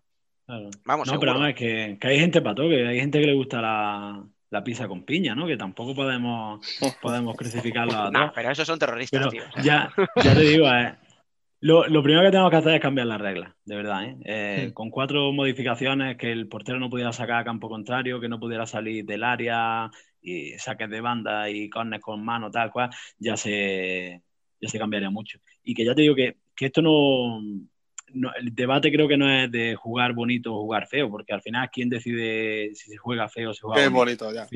Exactamente. Al final el debate es que, pues, que nos gusta ver un partido que empiece ganando uno, que haya una remontada, que haya otra y que al final el partido acabe 5-4, por ejemplo, y hayas visto pues alternancia en el marcador, que hayas visto mm, tres caños y cuatro goles por la escuadra, que es lo que no a día de hoy no estamos viendo. Y... Es que creo que el problema es que no hay término medio que o, es una cosa o es la otra. ¿Sabes? Hay eso. A, lo mejor o todo muy bonito o, todo, o todo nada. Entonces, a lo yo creo que debería haber un término medio. a lo mejor la hora de crearlo y como decía Miki, hacer nuevos sistemas, ¿no? A mí, por ejemplo, me hacía mucha gracia el comentario que hizo el año pasado Diego Gustosi. Yo juego a otra cosa, pero no puedo hacerla. Coño, hazla. O sea, no está ganando nada. Cambia es que esto de podría jugar otra cosa y no juego, pues venga, coño, vamos, vamos a innovar un poquito y vamos a intentar hacer. Más que nada cuando tiene las llaves del club encima. Exactamente. Pensaba que íbamos a acabar el primer podcast de la temporada sin el palo a Giustosi, pero. pero al final cae, al final cae. es que, además, ya fuera de lo del tema de Giustosi, yo creo que hay materia para crear nuevos sistemas, como he dicho Nano. Tenemos entrenadores como Jesús Velasco, Duda, Pato, Miki, incluso de hay maestros de fútbol sala que yo creo que pueden cambiar esto. El problema es que les dejen. Bueno, yo, creo que dejar con las normas. Yo creo que para cambiarlo también los jóvenes tenemos que dar un paso adelante y tienen que confiar un poquito en nosotros. Coño, no, primera división, claro que sí. No, pero hay, hay, gente, fíjate, estamos hablando de Diego Ríos, ¿eh? Diego Ríos tiene un año más que yo, o sea, que es un chavalín. Acabamos de salir del cascarón. Un chavalín, dice, un chavalín. Se quita años, ¿eh? ataques personales no, ¿eh? Por favor. Escucha, escucha, yo creo que hay, hay momentos en los que Futsal Corner podría ir patrocinado. O sea, yo creo que después de este spam que acaba de hacer Nano, yo creo que podrías haber metido ahí una cuña publicitaria de ¿Quieres ser entrenador de primera división? Sí, lo que pasa que, que parece que va seguido de un si Diego Ríos ha podido, tú también. y no me parece adecuado, ¿sabes? No, pero es verdad, que, hay que, el ejemplo es Hay que, la sabia nueva, sabia nueva, sabia nueva y que, que no digo que, haya que crucificar a todos, pero que coño que... Pero que, Molly se podía jubilar y dejarte el puesto, por ejemplo, ¿verdad? Que te pillas no, cerquita, además de casa. No, no. Yo, yo quiero viajar, yo quiero viajar, aunque no me deje. Quiero de casa. Madre mía. Bueno, chicos, vamos a ir acabando, que me parece que ya va siendo, va siendo hora, que ya llevamos mucho. Así que nada, eh, muchas gracias a los tres. Javi, yo diré lo que quiera, pero el mejor narrador. Muchas gracias, te seguimos escuchando. Con poder seguir haciéndolo, disfrutamos. Así que gracias a ti por la, por la invitación. Nano, que nada, tío, yo creo que ya, mira, has dado tu opinión, te has vendido, tu candidatura queda ahí, así que poco más le podemos pedir a este programa, ¿no? ya, y ya digo, que, no lo digo solamente por mí, que lo digo que, hay mucha gente muy preparada, con una edad muy buena y que tiene ideas muy chulas y que, que hay que apostar también por, Igual que no hay que fichar a tantos brasileños y tantos georgianos y hay que apostar por los juveniles como Sergio, pues esto es lo Pues venga, así me gusta, tirándole el capote. Ala, cuídate, tío, un abrazo. Otro para vosotros. Sergio, tío, que muchas gracias. Yo creo que te han vendido bien estos, ¿eh? A pesar de, todo, todavía podemos sacar alguna frase buena para que en un futuro se la lleves a tu representante. Sí, sí, al final me han vendido bien, joder, se agradece.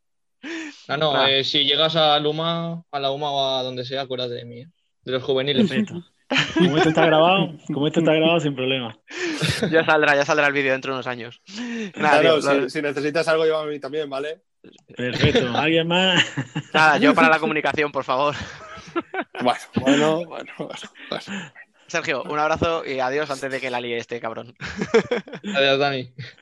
Trago.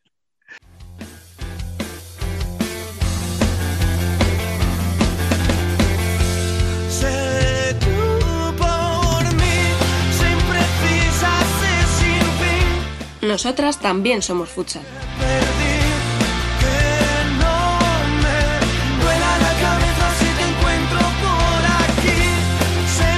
Volvemos una semana más con la sección que está siendo la estrella de esta segunda temporada. Ya están por aquí, como es habitual, Frank Kake y Alba Herrero.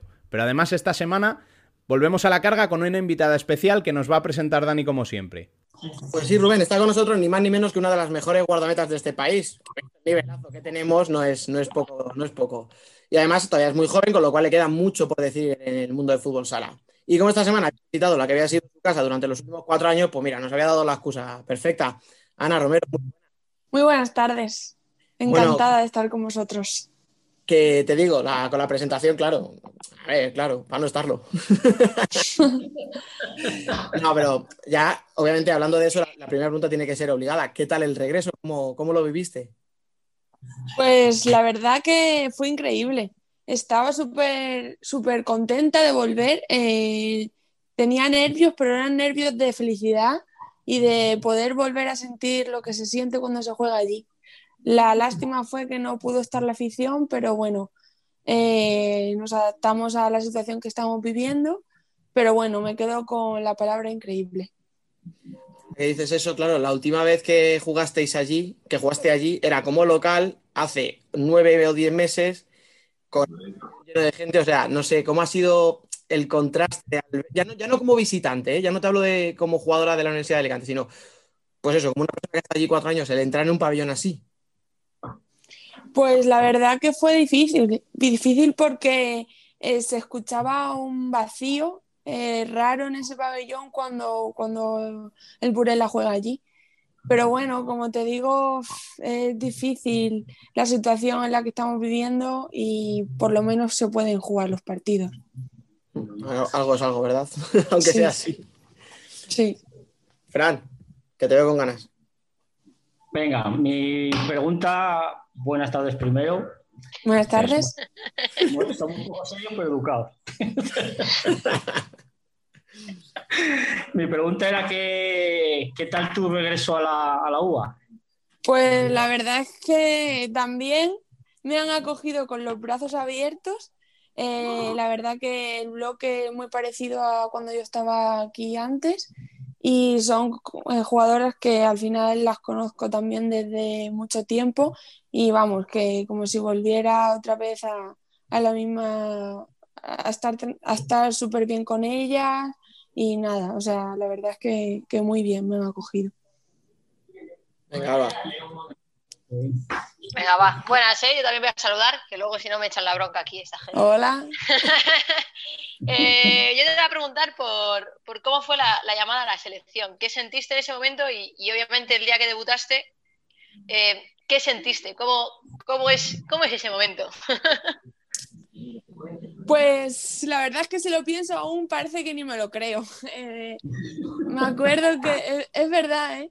La verdad que, es un momento bonito porque te acuerdas de todos los años que llevas trabajando para este deporte, que estás ahí a la sombra, en silencio, que no se ve.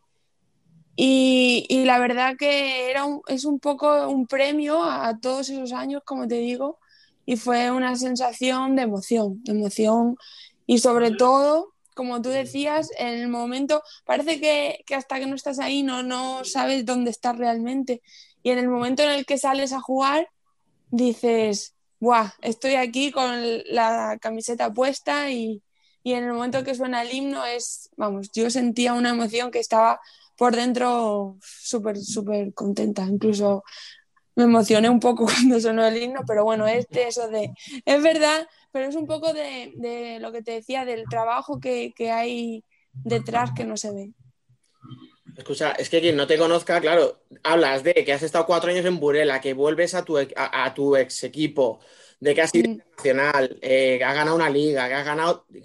Esa chica está a punto de retirarse y es que, tienes 25 años, ¿no? Si no me equivoco. Sí, tengo 25 años y justo dentro de un mes cumplo 26. Y la verdad que, que he vivido cosas muy bonitas en este deporte y vamos, soy una privilegiada. Pero no es como que va todo muy rápido, o sea, que has vivido muchas cosas para lo que te queda por delante, que es que te queda todo, como aquel que dice, o sea.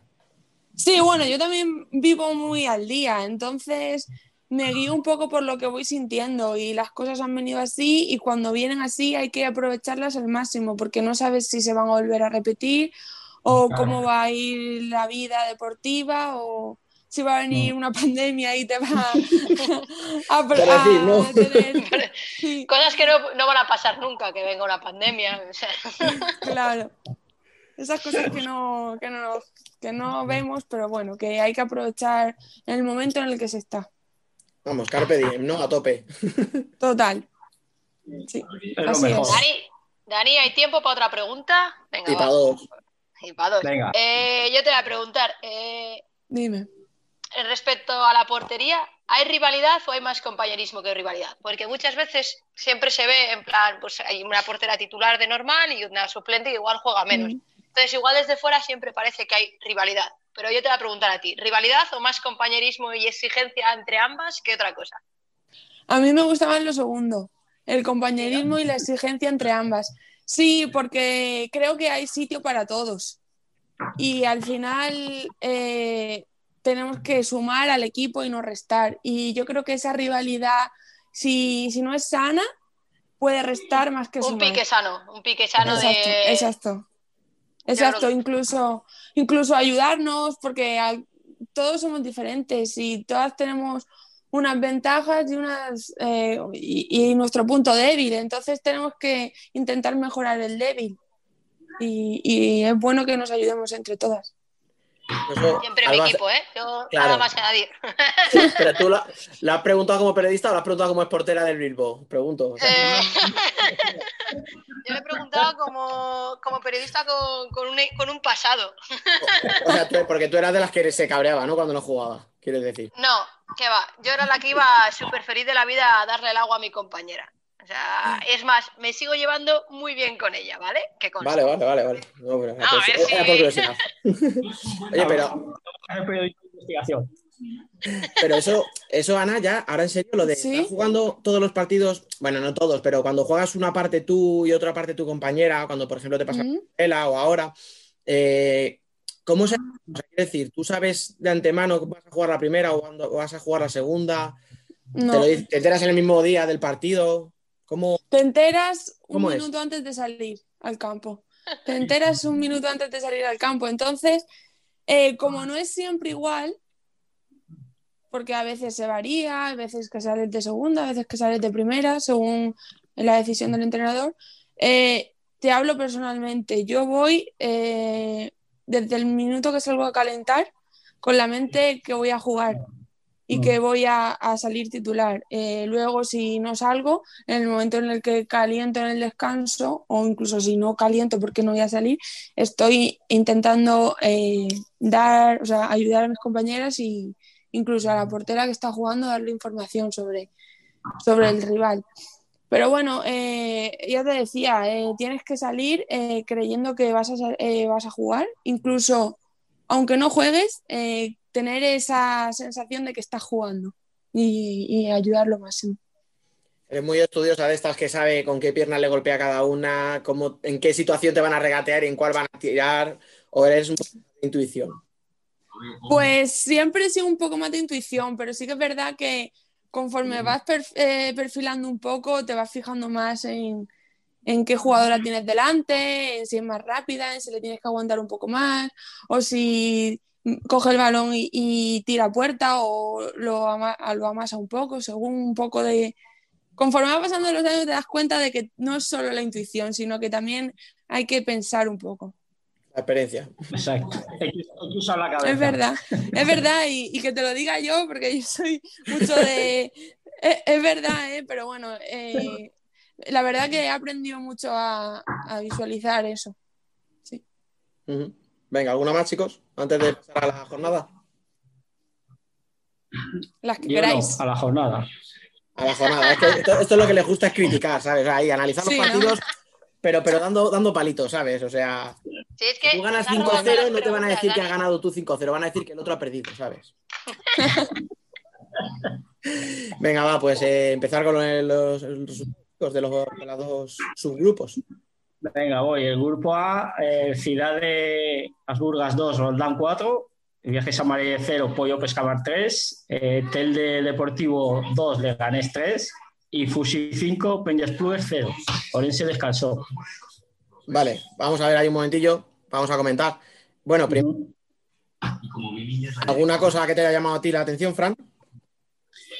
Mm, bueno, me llamó la atención. sorpresa, ¿no?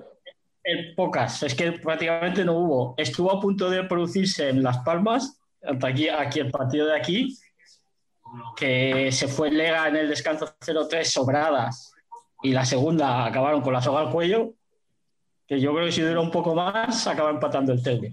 Pero por lo demás, los resultados, los esperados. Me esperaba un poco aquí- más de, Sí. ¿De, de quién? De... desplugues. Vale, eh, ahí vamos. justo eso iba a preguntar. Ana, no sé si pudiste ver algo solo. o- eh, ¿Cómo va a ver? claro, Si era a la misma hora. pero Claro, no lo se puede estar, se ve luego en diferente. Si eres un estudioso de tus rivales. Sí, pero bueno, eso de momento está en el grupo, en el otro subgrupo, entonces Claro. he visto más mi partido que, que O sea, el de la otra. o sea, que no te voy a preguntar si os veis clasificada para la siguiente ronda. Decir que no, claro. Aún queda mucho, aún queda mucho. Vale, vale. Pero bueno, no, no, yo lo que quería preguntarte es sobre el tema este de el 5-0 de Futsi, que al final, joder, jugaba contra la Peña Sí, que había ganado sus tres partidos, que es que no era un equipo que estuviera abajo, que es que venía a ganar todo. No era líder. Claro, este partido no, que ya me ha echado Alba la bronca y no pudiste ver nada, vale. no. Sí, pero, pero bueno, yo, o sea, Fusi en su casa eh, es Fusi, además que, que se son jugadoras que son muy buenas y que se conocen muy bien y que 5-0, o sea, 5 goles te lo pueden meter en un descuido tonto, por así decirlo. Y, y el Peña, pues imagino que, no lo vi, pero imagino que dio todo lo que tenía, porque es un equipo que sí que se entrega al máximo siempre. Pero bueno, Fusi si tiene su día es difícil pararlo. Bueno, Sí, que además- no jugó mal, además- realmente.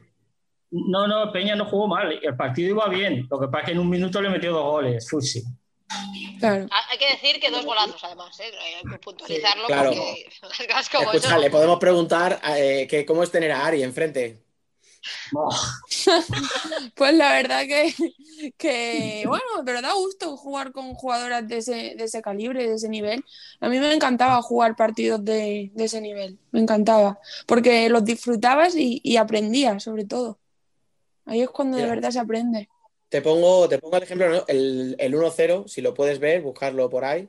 eh, es un golazo. O sea, la coge, está, parece que la va a poner al segundo palo, que la puede cruzar, la revienta en el primer palo por la escuadra. Hay un portero que, es, que esperas, o sea, quiero decir, cuando ves el ejemplo, sabes que es Ari que tiene calidad de sobra para reventarla a la escuadra, pero quizás esperas más un paso, ¿no? un tiro al segundo palo, una cosa. Jugada difícil de comentar, pero claro, o sea, ¿qué se hace con una jugadora así? Bueno, pues intentar estar, intentar estar colocada, eso es fundamental. Para que, y con la reacción, reaccionar rápidamente según la opción que haga. Pero como tú decías, es una jugadora que si ve el hueco, mete el pase, si ve el tiro, aunque sea imposible, te lo clava en el sitio, pero bueno, eh, hay que estar eso, concentrada 100%. Dani, yo viendo el gol, te voy a decir lo que haría. Hubiese aplaudido, hubiese cogido el balón, lo hubiese puesto en el centro y a seguir jugando. O sea, es que Ya, tal y como está colocada y donde la pone, de verdad, es que solo le puedes aplaudir. Decirle, pues es También. que no. Es que también te lo iba a decir, ¿eh? Es que La verdad es que Eh, que también- quedarse pegada en el palo y, y levantar la mano y decir, bueno, vale. lo he intentado. Sí, es verdad. Eh, también te lo iba a decir yo, que hay veces que también se aplaude y se sí, ya, es que, que por mucho que quieran, no, no hay nada que hacer, ya. Aplaudes, coges el balón y otra cosa. Sí. y que siga. Es verdad, Pues sí que es verdad. pues sí, no sé, de, de ese grupo, chicos, ¿alguna cosilla más que queréis comentar, Alba o Fran? No, es que, sé- es que fueron los resultados todos muy esperados. Sí. Venga, pues Alba, vamos con el otro grupo. Venga, pues por el grupo B. El Rayo Majadahonda perdió 1-5 contra el Alcorcón. El Saló Calacant perdió 1-4 contra el Sala Zaragoza.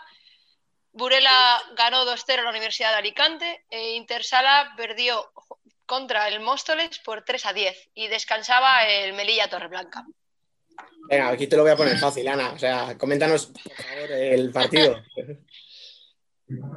Bueno, pues perdimos 2-0, la verdad, pero bueno, a ver, eh, tengo que decir que hubo momentos. hubo momentos y cuando tú juegas contra Burela y llegas a portería y, no. Y la verdad que no metes las pocas veces que llegas, pues al final te pasa factura. Y Burela es que es un, un equipo que está, además de tener jugadoras que son. tienen una calidad eh, espectacular, eh, tienen, o sea, están muy bien trabajadas como equipo y mueven el balón muy rápido. Y eso es lo que pasó. Eh, además que también lo cole fue el primero un golazo de Selene, para mi gusto. También es verdad que la toca un Sí. poco una defensa mía. Y el segundo gol Sí, fue, eso te iba a preguntar. fue en propia. Pero bueno, Vale. que son, son situaciones del partido y de, y de que al final ellas tienen mucho peligro y que son cosas que pasan. Eh, en la primera parte estuvimos muy bien, he visto el partido y, y más o menos estuvimos ahí dando guerra, pero sí que es verdad que a consecuencia de los dos goles tan rápido bajamos un poco y en la segunda parte ya tanto como físicamente como de ideas, ya parece que con un 2-0 te cuesta más y, y vamos, ya se notaba que, que necesitábamos algo fresco. Mm. Estábamos un poco...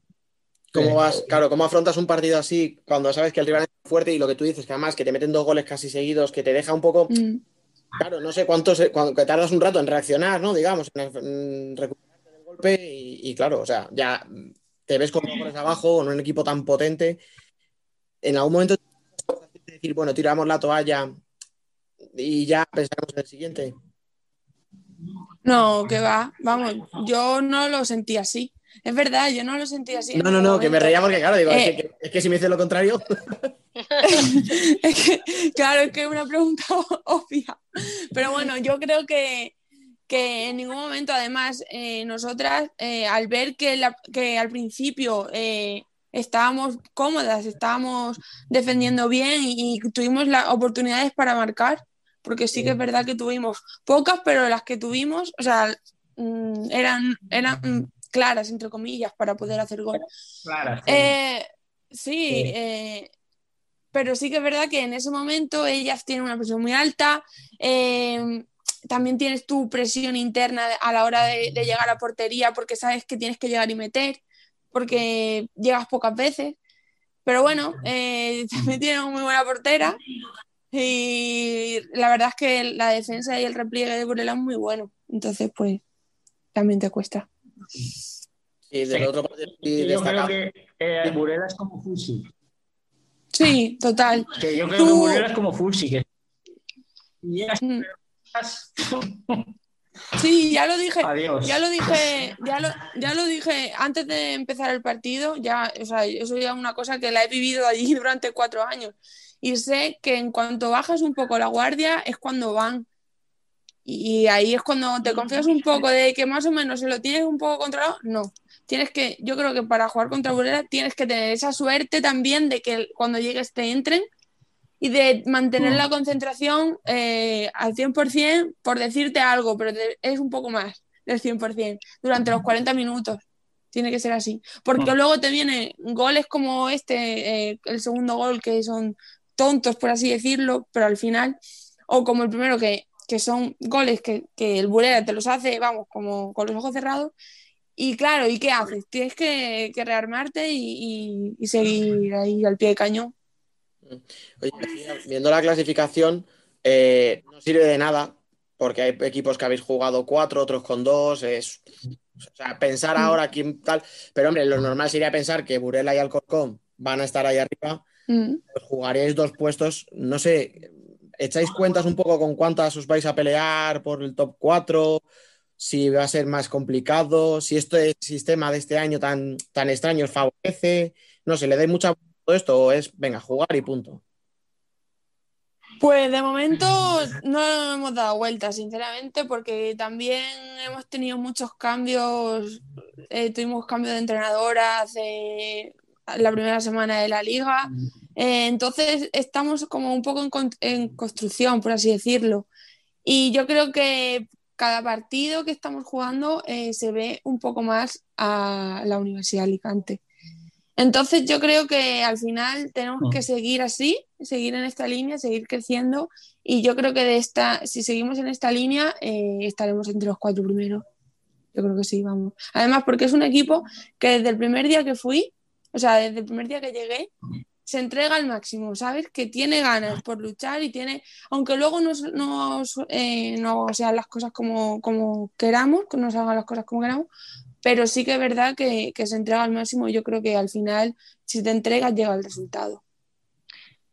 Pues sí. La verdad es que No, la, imagen, la imagen frente al Burela fue, fue muy buena. O sea, fueron dos goles, ¿vale? Mm. Pero sea, al principio, o sea, al principio del partido fue muy buena. Si esa dinámica la mantenéis a lo largo de contra otros equipos a lo largo de esta temporada, yo, yo sí creo que obviamente entre los cuatro primeros, pues, o sea, os va a costar, como a muchos equipos, porque al ser grupos tan reducidos va a costar siempre más, pero Claro. sí que lo veo fa- bastante factible. Sí, a ver, también hay, es lo que tú No, dices, igual, yo- al, al, Mm. al ser equipo o sea, al ser el grupo más reducido, sí que está todo más igualado. eh, y, como tú decías también, Burela y Alcorcón son favoritos de estar en- entre los tres primeros, pero entre los cuatro primeros. Entonces quedarían dos puestos. Pero bueno, eh, estamos ahí al pie del cañón y la UA va con todo para adelante y para superarse y quedar lo más arriba posible. Ahí, ahí, ahí tirando mensajes positivos. Hombre, sobre todo positividad, hombre, eso está claro. Yo os tengo las favoritas. Además, estáis jugando muy bien este año. Yo los, os he visto varios partidos y estáis jugando bastante. bien. Ahí, Fran, que te perdemos. Sí. Qué, qué raro. Fran, Claro, bueno. Es que muy bien había ido todo con Fran hoy, o sea. sí. Ahora, Venga, inténtalo otra ahora, vez. ahora. vale. No, yo estaba diciendo que yo contaba con ellas porque hasta ahora los partidos que les he visto, que les vi el primero, el segundo, menos el de Melilla, el de Mm. las dichositas mascarillas, Ya. los partidos que les he visto habéis jugado bastante bien. O sea, sois un equipo que da gusto verlo jugar. Fran, no abras el cajón. Fran, ciérralo. No, no. Vamos a quedarnos con esa parte que ha dicho que os ha visto jugar tres partidos este año y que os está viendo muy bien. Porque me han dicho que, que del otro no queríamos hablar y no me, dejan de- no me dejan sacar el tema. Así que, Oye, no, que lo podemos hablar, ¿eh? Pero yo no hablo. Yo no No, no. la, la verdad, ¿te has cansado, No, no. Ana, de hablar de ese tema? Solo, solo te voy a hacer esa pregunta. ¿No te has cansado un poco ya? Que es, porque no sé si os habrá pasado o no, pero tengo la sensación de que la semana pasada se habló mucho más de fútbol sala femenino, pero era solo por lo negativo. Sí, es que al final parece que solo salimos cuando pasa algo así y, y es, es triste, la verdad es que es un poco triste, pero bueno, Pues, eh, eso ya ha pasado, cada uno es consecuente de sus actos y a tirar para adelante y ya está. Pues exacto. Venga, chicos, mejor. eh, la última oportunidad que se tiene que ir ya, que se tiene que haber ido ya, que va a llegar tarde de entrenamiento. Bueno, doy un poco, La, un poco la- multa la paga Dani, ¿vale? Que es el jefe. No te preocupes, Vale, te ponen luego multa. se- Sí, claro, hombre. Luego se la paso. Nada, tú, tú pásalo, te mando luego el correo de, de la web que nos sacamos de los gastos de. Venga, va, te voy a preguntar. eh, del otro grupo, aparte de Futsi, ¿a quién ves favorito? Pues me quedo con Pollo y Roldán. ¿Vale? Me quedo con Pollo y Roldán. Bueno, Es y Lorenzo también. Es que en verdad. Es, es de las nuestras, sí, sí, de verdad, en nuestro equipo siempre, ¿eh? Puedes venir cuando quieras. Roldán ha hecho muy buen equipo este año, la verdad que, Sí, que, que va a estar ahí también dando guerra. ¿Ves? Roldán y Pollo es de las nuestras. Sí, sí. Bueno, perdona, será de la vuestra. Yo, yo soy de Orense, o sea, a mí que me Tú Ya sabemos que eres de Urense. Sabes que en el fondo también lo somos, ¿eh? Conclusión. No, pero yo creo que yo diría, me lo jugaría, me lo jugaría, no sé el orden, pero me lo jugaría que será Fusti, Roldán, Orense, Pollo. Oye, podríamos hacer una porra, ¿no? En plan, por cada invitada que venga, preguntarle y a ver quién acierta al final. es. Venga, a ver, escucha, También. ha mojado y yo estoy de acuerdo con ella en esos cuatro. A ver, diferencia. Eh, O sea, a ver, ¿qué, qué ha dicho? Joder. Pollo, Orense, Roldán, Ourense y Futsi. Eso es. Sí. Me lo voy a pensar, pero es que eso sí irá un poco al... Me lo voy a pensar. En, la próxima, A lo seguro. en el próximo te contesto. No, a lo seguro no. No. Estás dejando fuera al líder. Ya, Pues, sí, es te- verdad también. Ah, Yo te contesto ya si quieres. O sea, dale. yo estoy de acuerdo con ella. Fusi, vale, vale. Orense, Roldán y Pollo.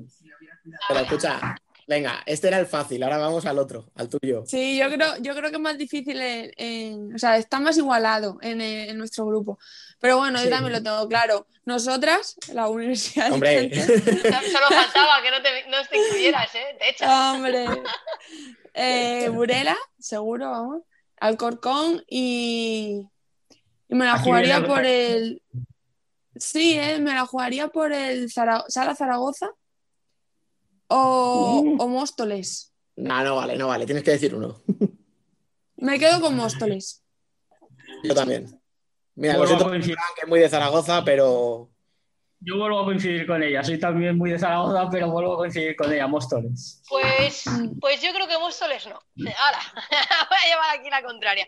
no es menos mal, porque si no Sara parece que estamos Zaragoza- haciendo la pelota. Sala Zaragoza te diría que te- Buah, es que tengo ahí mis dudas entre el último, porque, bueno, entre el último, entre el cuarto, porque no descartaría tampoco a Torreblanca y vas a decir, es un recién ascendido, sí, pero es que ha fichado a no sé cuántas brasileñas que cada vez que llegan a Ya. puerta te la lían. Es Y en verdad, eso- ¿eh? En eso, en esta categoría, marcar, aunque no seas la mejor defensa del mundo, si tienes quien te marque, vas a estar ahí, ahí todos los partidos. Entonces tampoco las descartaría. Mira, también Bueno. Yo quiero ver. Yo quiero ver a Torreblanca jugar contra Móstoles. Ahí quiero ver yo. ¿Quieres, quieres dar, de- no Porque sé, ese ¿quieres partido razonar me un da- poquito más o...? Yo miro por la parte mala, pero Fran se ha venido por la deportiva.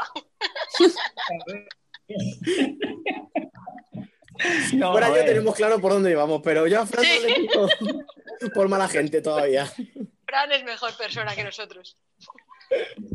No, a ver, yo, yo quiero ver ese partido porque son dos equipos muy guerreras. Ah, muy vale, vale. guerreras. Son dos equipos que, que meten el pie y si pueden meter también el- el- la pierna entera. la meten. Joder. Hombre, pues de Torreblanca sí nos ¿Cómo puedes le estamos Ana. poniendo en un momento? Madre mía. sí. Eh, Ana, ¿qué tal Torreblanca? Tú que ya os habéis sufrido. Sí, a ver, eh, es lo que decíais vosotros. Arriba, la verdad es que mu- tienen mucha efectividad. Eh, a nosotras nos llegaron bastante, la verdad que sí. Y sobre todo ocasiones de uno para uno que se van en. eh, tienen un muy buen uno para uno y también definieron muy bien a la hora de, de meter los goles. Entonces yo creo que eso también le puede dar un poco del plus. Pero en cuanto a defensa y eso le queda mucho por trabajar. Sí que es verdad que, que, se, que lo eso- decíais antes. ¿Sí? ¿Perdón? Y ahí estoy de acuerdo porque, porque el partido que jugaron contra vosotras, los goles que metieron, si te paras a pensar, dices, joder, es que pff, Sí. tuvieron una efectividad impresionante. Sí, es verdad. Así, Pero- yo lo, yo lo claro. viví así. Yo lo viví así, que, que cada vez que llegaban eh, se olía un poco de peligro, ¿sabes? Que arriba sí que es verdad que, que tienen esa efectividad. Pero Tienen bueno, efectividad arriba y mejoran un poco la defensa a lo largo de los partidos, pues, Eso es lo que, eh, eso es lo que falla. pues ahí estarán. Por, por eso Está te digo que quiero ver contra Móstoles. Porque Móstoles defender, defiende. O sea, otra cosa no, pero Móstoles a la hora de apretar atrás, aprietan. Entonces, quiero verlas con un equipo que, porque, por ejemplo, la UA es un Mm. equipo que juega más y deja jugar. No es un equipo que te ponga muchas trabas.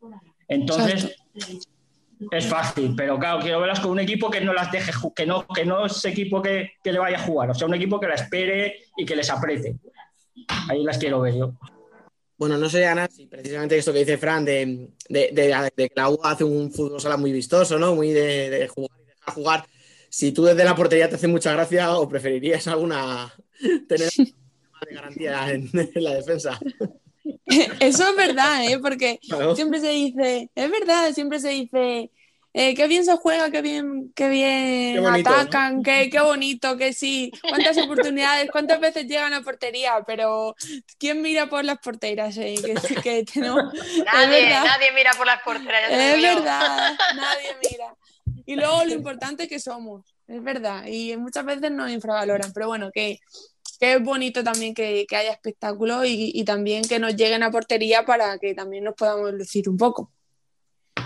Ya En España, ¿Qué? España por portera será.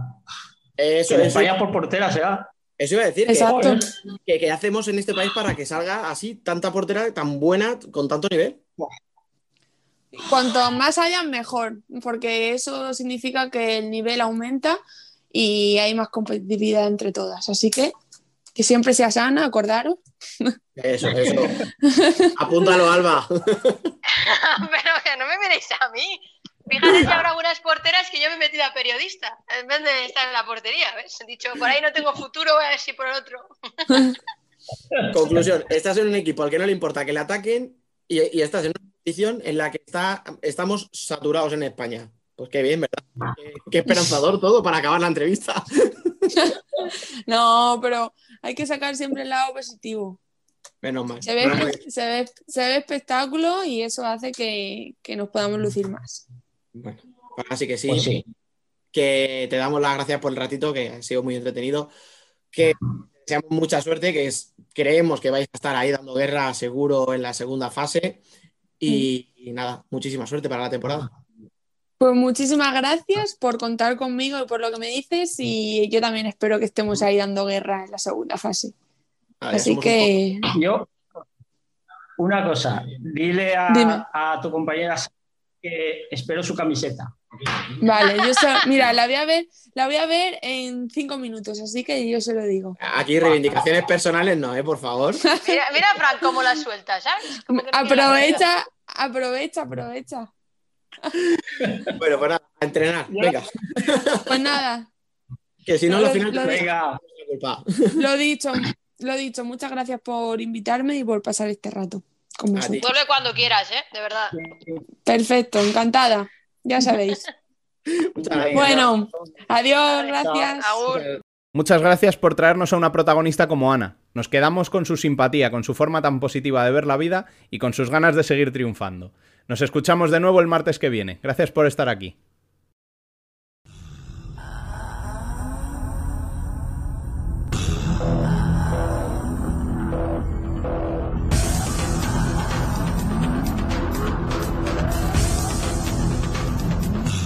Worldwide Futsal.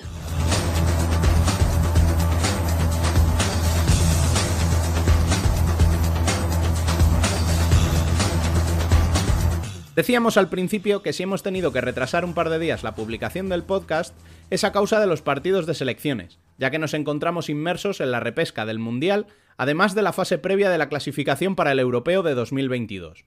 Además de esto, tenemos que darnos un paseo por Brasil y mirar hacia Argentina que vuelve a la competición. Hoy, por tanto, necesitamos más que nunca la presencia de Menriso y David Candelas. Así que chicos, el micro es todo vuestro. Muy, muy buenas a todos. Eh, volvemos eh, esta semana con prácticamente lo mismo de la semana pasada, solo que con la diferencia que ahora jugaron casi todos y podemos analizar lo que pudimos ver de los playoffs de, de la Futsal Euro, lo- los, playoffs eh, para el Mundial y también los playoffs de la Liga Nacional de Futsal de Brasil, que, donde se disputaron los eh, octavos de finales.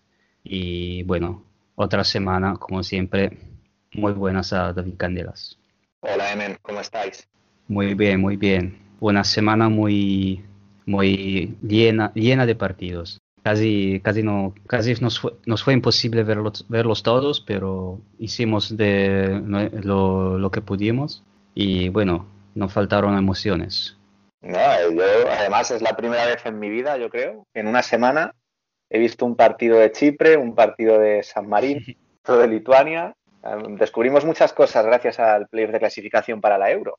Sí, eh, como decía la semana, como decía la semana pasada, a mí me, me, me gustan mucho estas, estas tipos de competiciones porque te dan la posibilidad de ver equipos y realidades de naciones que no sueles ver porque claramente no puedes seguir todas las ligas del mundo y muchas también, aún, queriendo, no sería casi imposible porque la visibilidad de algunas, eh, de algunas ligas y de algunas selecciones digo, por ejemplo, la de Turquía, por ejemplo, es, es casi imposible sacar alguna información. Es un milagro que sepamos cuándo juegan y dónde, porque con muchos, con es verdader- verdaderamente difícil.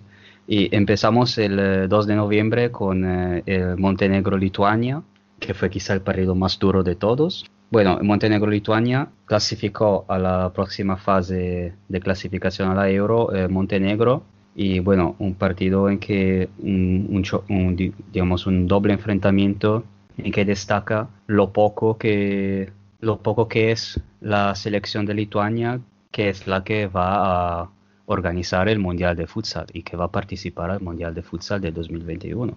Mm, ha sido la eliminatoria más balanceada, por así decirlo. Montenegro no ha sufrido prácticamente nada para pasar a la ronda élite. Lituania es un conjunto, como tú dices, muy pobre, defensa zonal, lo comentábamos la semana pasada, que apenas ataca.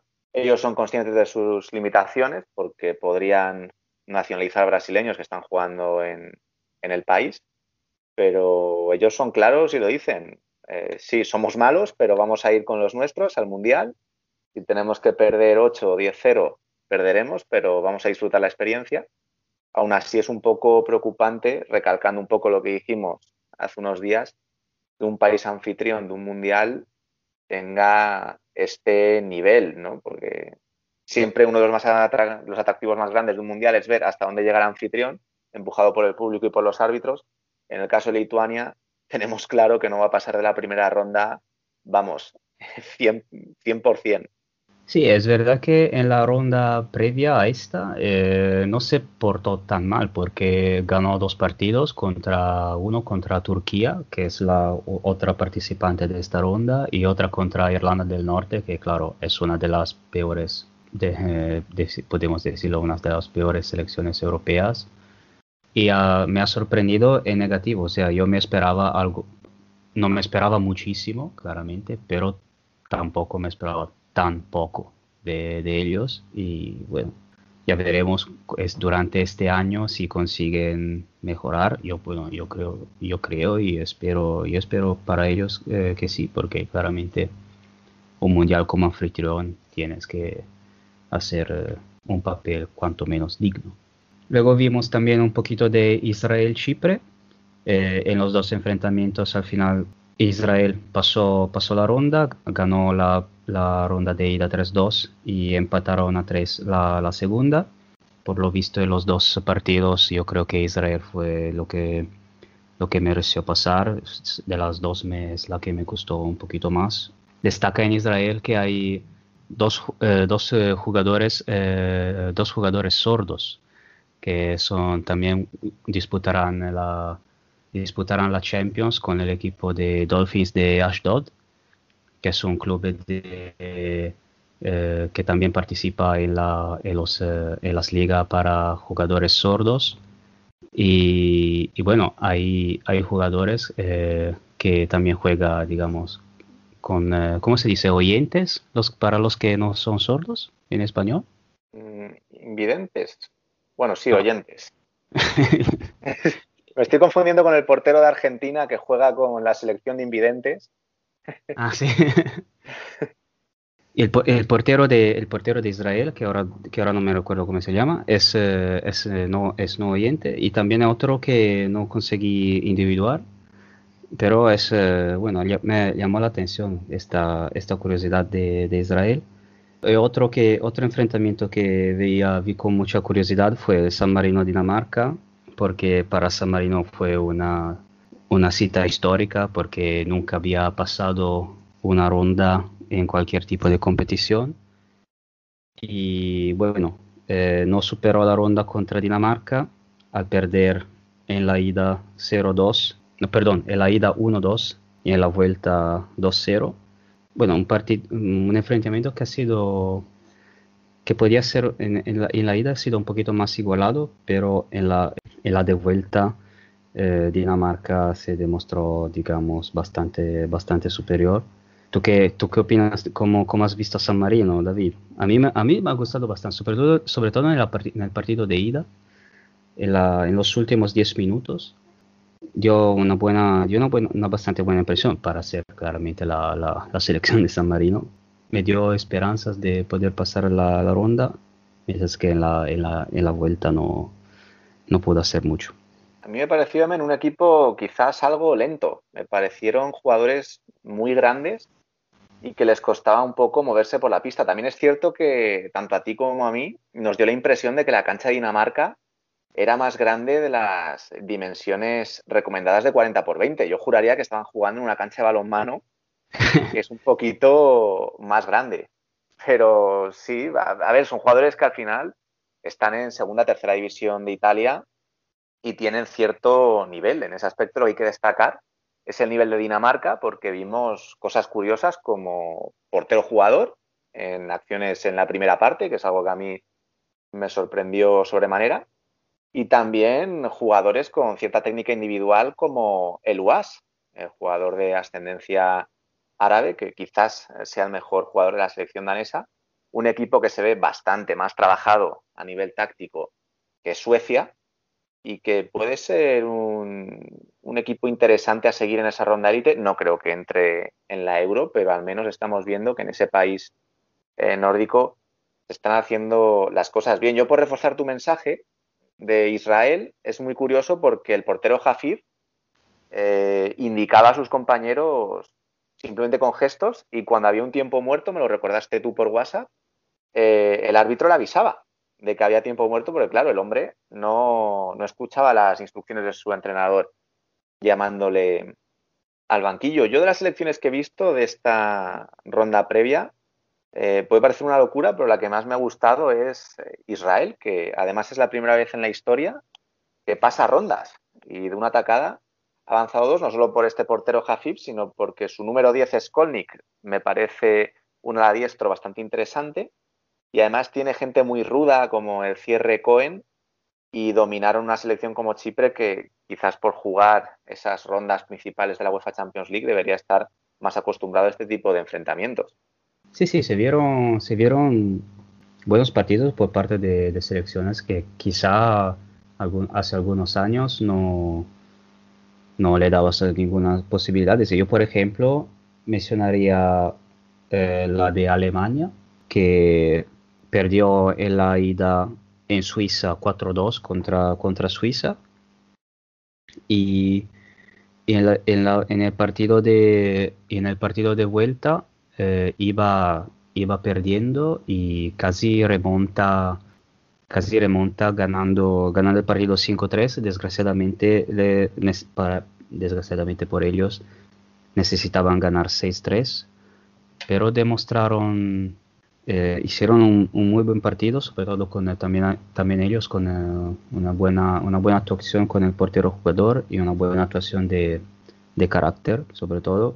Y, es, y, vi, y, los vi mucho mejor de como los vi, por ejemplo, en, la, en el main round de, del Mundial en Portugal. Y me ha parecido una, una selección con mucho, mucho más consciente de lo que, de lo que hacía y me parece una, selección que promete bastante bien. pero si hubieran ganado a Suiza habría sido una sorpresa porque Suiza tiene nacionalizados eh, brasileños, su portero Sanguins está en el Kingersheim ahora mismo en Francia y solo se quedaron fuera por ese valor doble de los goles en, en campo contrario. Al final se van con un muy buen sabor de boca a esta eliminatoria y qué pena que esta sensación de haberse visto tan bien en un playoff de la Euro no la haya podido vivir Inglaterra. ¿no? Por eso que hablábamos la semana pasada de que ni siquiera pudieron jugar. Quizás Inglaterra debería fijarse en el espejo de Alemania, que tampoco es un país que esté demasiado interesado en el fútbol sala competitivo, pero al menos está dando sus pasos. Y como dices tú, ya se ven ciertas cosas con sentido en la Mansa. Y, y yo diría que de cuatro a seis años probablemente les veamos en un, en un gran torneo. Sí, sí, pinta, pinta bastante bien. Y sobre lo que ya que has mencionado Inglaterra, y bueno, nosotros ya hablamos de, hablamos de la penosa situación de, en Inglaterra del futsal. Y bueno, eh, nuestro, nuestro amigo y colega Joaquín Piñero eh, dedicó un artículo en Futsal Corner sobre la situación en Inglaterra, ya que habló con eh, Doug Reed, jugador uno de los jugadores más importantes del futsal inglés.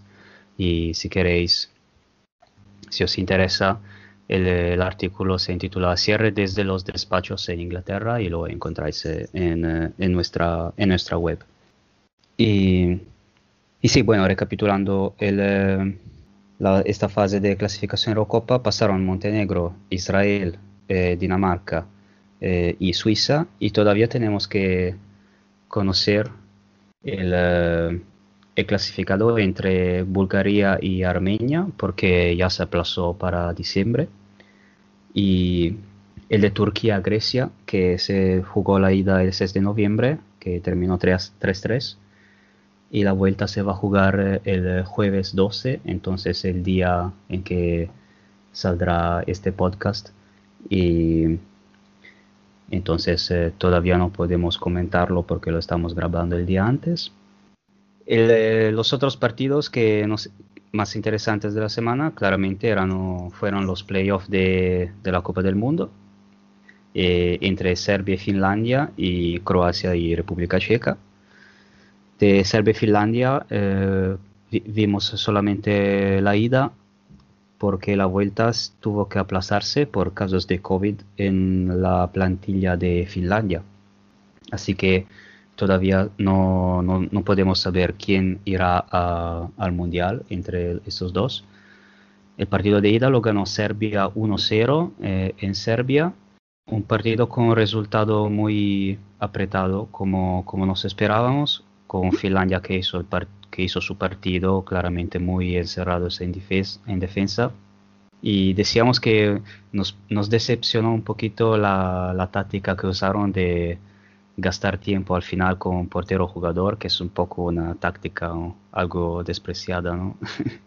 Eh, en el mundo del futsal. Pero bueno, eh, yo creo que al final Finlandia hizo su partido y creo que todavía tenía alguna posibilidad para pasar la ronda.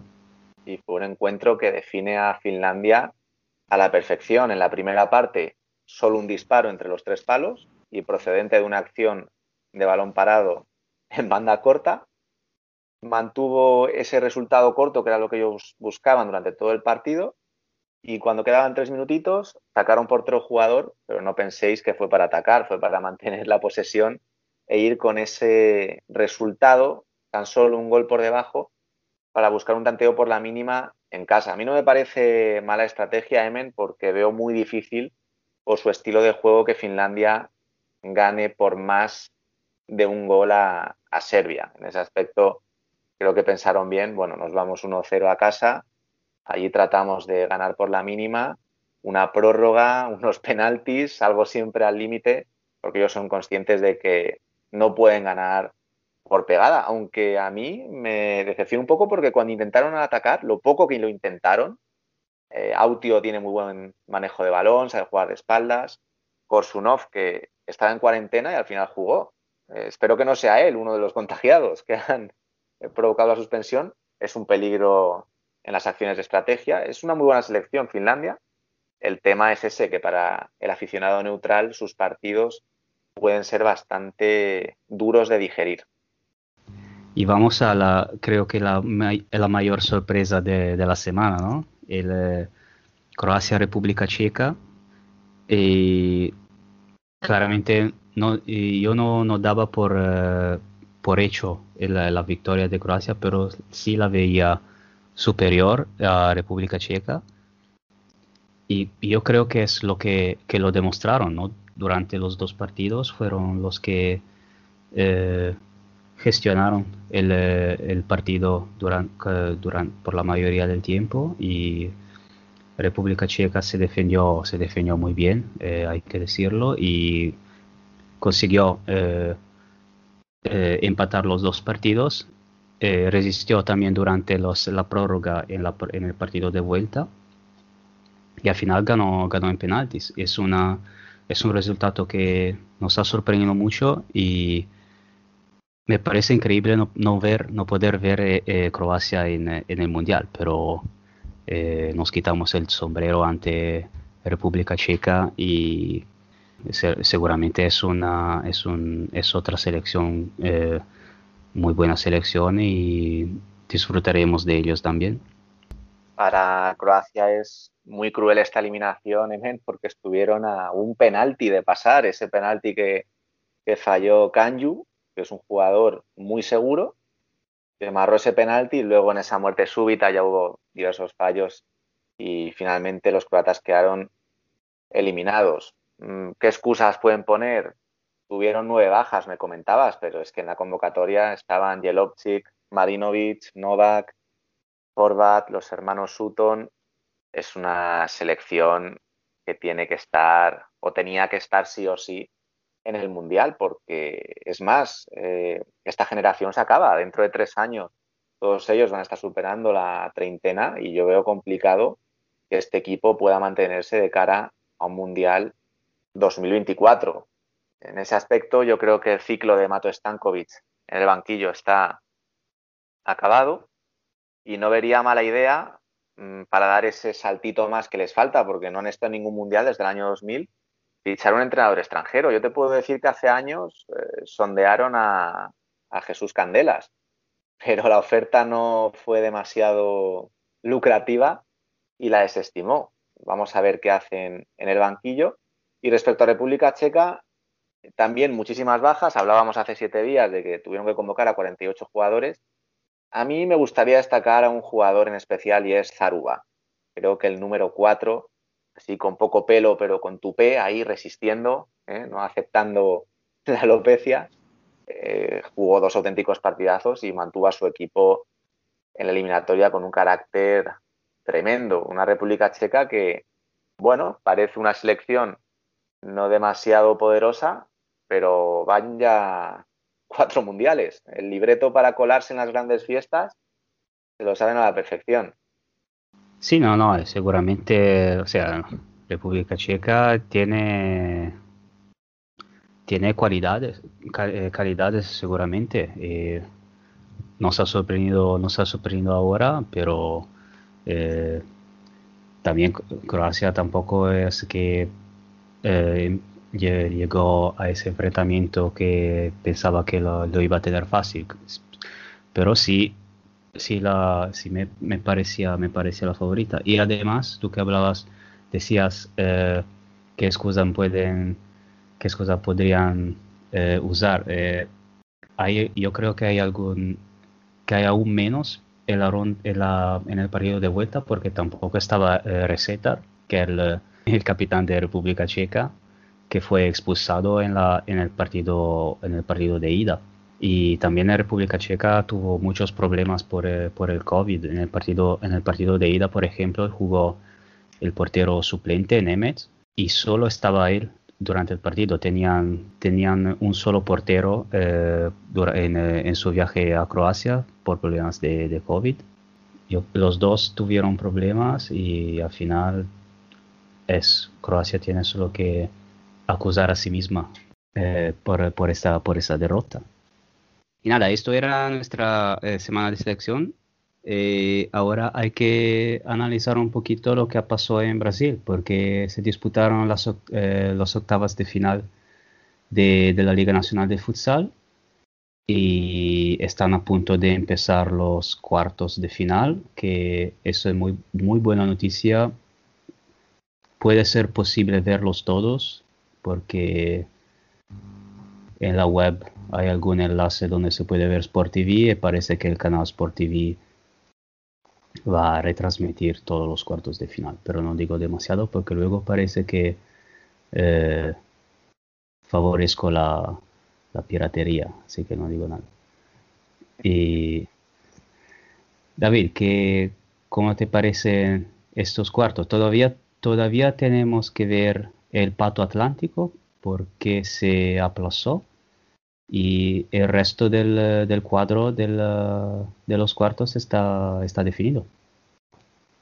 Y es mala suerte porque el Pato Atlántico era tal vez la eliminatoria más atractiva de octavos de final y está ahí aplazada a la espera de que el conjunto gaucho, el Atlántico, supere esos problemas de coronavirus en su plantilla. Han sido unos octavos igualadísimos porque si te digo que de 14 partidos 10 han acabado empate y que 4 de 7 eliminatorias han ido a la prórroga, pues ya te haces una idea de, ese equilibrio que ha habido en todas y cada una de las eliminatorias.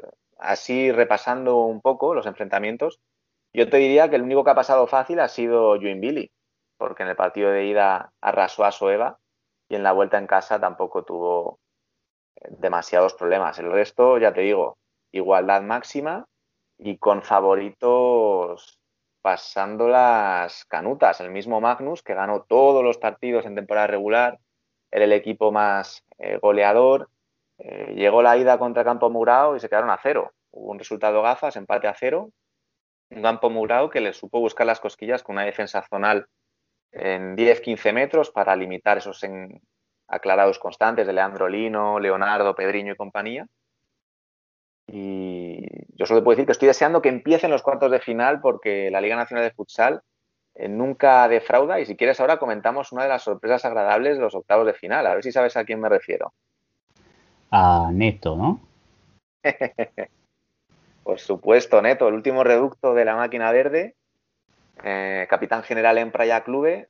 No sé si alguien más pudo verlo, pero la vuelta contra Umuarama, una auténtica exhibición del cierre brasileño, mejor jugador del mundo en el Mundial 2012 y es uno de sus jugadores en extinción, Emen, porque es una estrella de una época pasada, casi un dinosaurio, que con 40 años, habiendo superado un cáncer, eh, tras estar un par de años retirado, ha vuelto y domina todos los tiempos, al igual que, Rafael.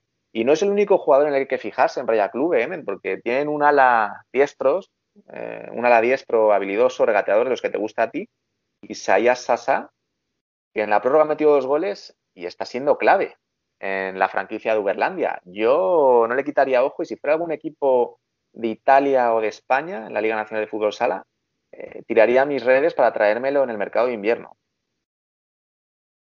Y además, eh, los cuartos de final se van a disputar en horarios eh, bastante cómodos para nosotros, para los europeos, ¿no? Porque por ejemplo, el Praia Club de, los que estabas hablando contra Tubarão, el partido de ida va a ser a las 5 eh, y cuarto de la tarde, así que son horarios muy, muy prácticos para nosotros eh, y, eso, eso es muy bueno. Esperemos eh, conseguir, conseguir, conseguir verlos.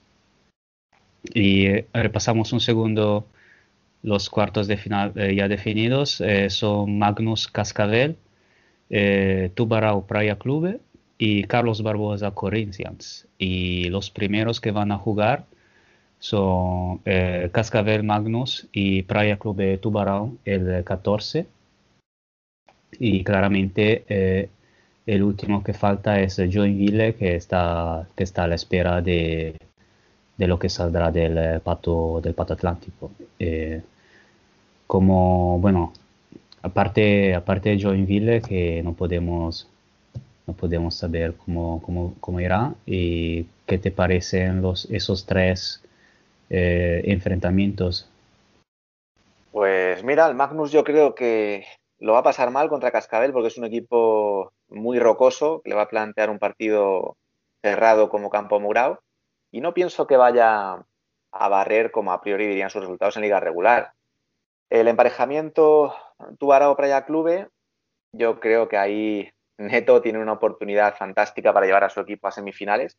Y siendo esa sorpresa que siempre comentamos que en Brasil hay, todos los años en semifinales hay un equipo que no te lo esperas y llega a esa ronda tan avanzada de la competición. Praia Clube puede ser uno. Tubarao también sería una sorpresa que estuviera, ¿eh? pero yo por lo que he visto creo que Praia Clube es un conjunto superior. Y en cuanto a la, tercera eliminatoria, al tercer cuarto de final, eh, ¿qué podemos añadir de un Corinthians Carlos Barbosa? Es un duelo entre dos equipos muy, muy grandes. Eh, Carlos Barbosa es una temporada de transición. Recordemos que se fue Marquinhos Xavier. Está el jovencito Edgar Baldasso en el banquillo. Contra Yoasaba, a mí me pareció un partido horrendo. La vuelta que disputaron en casa, al estilo Finlandia, defendiendo muy atrás, cediendo la iniciativa al rival. Y en ese aspecto, yo todas las veces que he visto a Carlos Barbosa esta temporada, Emen, me ha decepcionado. Vamos a ver si cambia mi percepción en estos cuartos de final. Pero insisto, un equipo muy conservador, además muy mayor. No tiene mucho sentido que más de la mitad de la plantilla sea más veterana que tu entrenador. Al final hay ciertos gestos en los tiempos muertos que te hacen funcionar un poco el ceño, ¿no? Como que pasan un poco el entrenador. Eh, se han visto ciertos, ya te digo, gestos feos en esas instrucciones que reciben a la hora de parar el partido. Vamos a ver qué nos depara. En Corinthians yo recomendaría fijarse en Guillermao, un pívot imponente, el mejor pívot del mundo sub-20.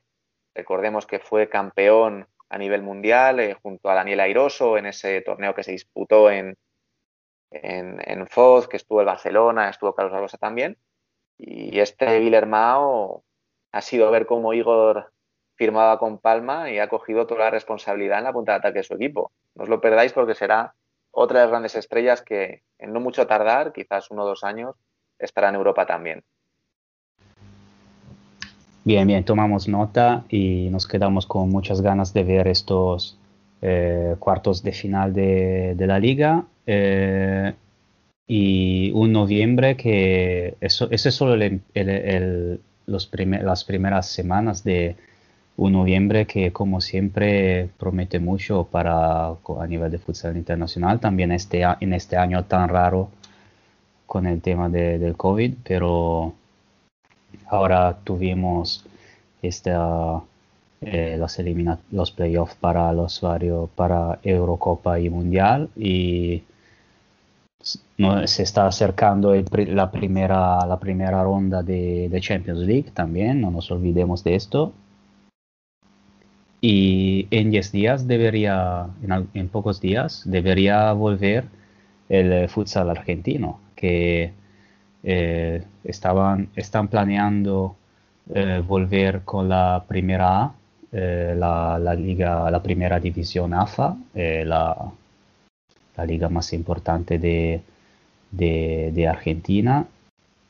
Están preparando un plan para el regreso del futsal argentino. Eh, lo explicaba eh, Jonathan Sansi, el presidente de la comisión de futsal de AFA. Explicaba en muy breve, eh, donde se espera volver a empezar con la liga el 21 de, 21 de noviembre, con una liga express hasta enero con eh, los 16 equipos de primera divididos en dos grupos de 8, eh, seguidos eh, por una fase de playoff. Y eso, va, eso es interesante. Todos, todos los partidos se van a disputar en cancha neutral, sin público, así para anular definitivamente el, el, el efecto equipo de casa, equipo visitantes pero para ayudar a los sponsors y, los clubes eh, se prevé eh, una retransmisión total en streaming de los partidos. Así que esperemos que sea así también, que sean disponibles también para, para nosotros en Europa, porque esa es otra liga que, eh, que es un espectáculo verla y desgraciadamente de esta, no sé si van a, se van a anular definitivamente la primera jornada que se discutió en marzo, justo antes del lockdown en Argentina, y de que, también pudimos ver eh, con el hashtag cuarentena Futsal Corner. y bueno, espero que el plan de, de la Federación Argentina se, se, concretice y que a partir de, de finales de noviembre podamos disfrutar también de esta liga. Vaya regalo de Navidad, Semen. Mucho de menos a camioneros, Pinocho, Boca, Eso sería, sería más para el Black Friday esto, el 21 de noviembre. No Ah, no, bueno. Me acuerdo bueno, tenemos mucho, ¿eh? Como tengamos que ver todos los partidos de la Liga Argentina, ya se nos va a ir el podcast a una hora y media porque es una liga súper interesante y que también recomendamos seguir. Sí, nos va seguro nos va a quitar mucho sueño porque es otra que se, se juega en horarios muy, muy, muy duros para nosotros. Bueno, y con, esta esperanza yo cerraría esta sección porque otra vez nos van a matar. Es muy fácil, es muy, es muy fácil, el tiempo vuela contigo, David, hablando de futsal internacional. No sé cómo, no sé cómo es posible llegar a los 40 minutos todas las veces. También hablando de San Marino y de Lituania, Montenegro, no sé cómo es posible. Bueno, yo, yo no sé cómo nos aguantan los oyentes. ¿eh? ah, yo, yo no quiero saberlo. Muy buena, David. Y pues eh, hasta la próxima y como siempre nos, nos centraremos en, en las varias redes. Un placer, Emen. Un abrazo. Muchas gracias a ambos por pasaros por aquí una semana más. Y acabamos, como siempre, con la columna, con la voz de Bielizque.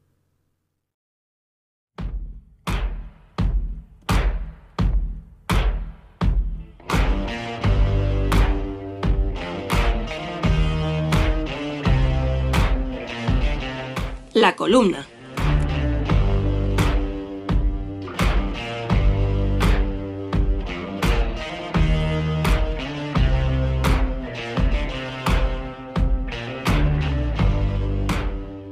Una semana más, la primera división masculina vivió una acción determinante que desataba la polémica.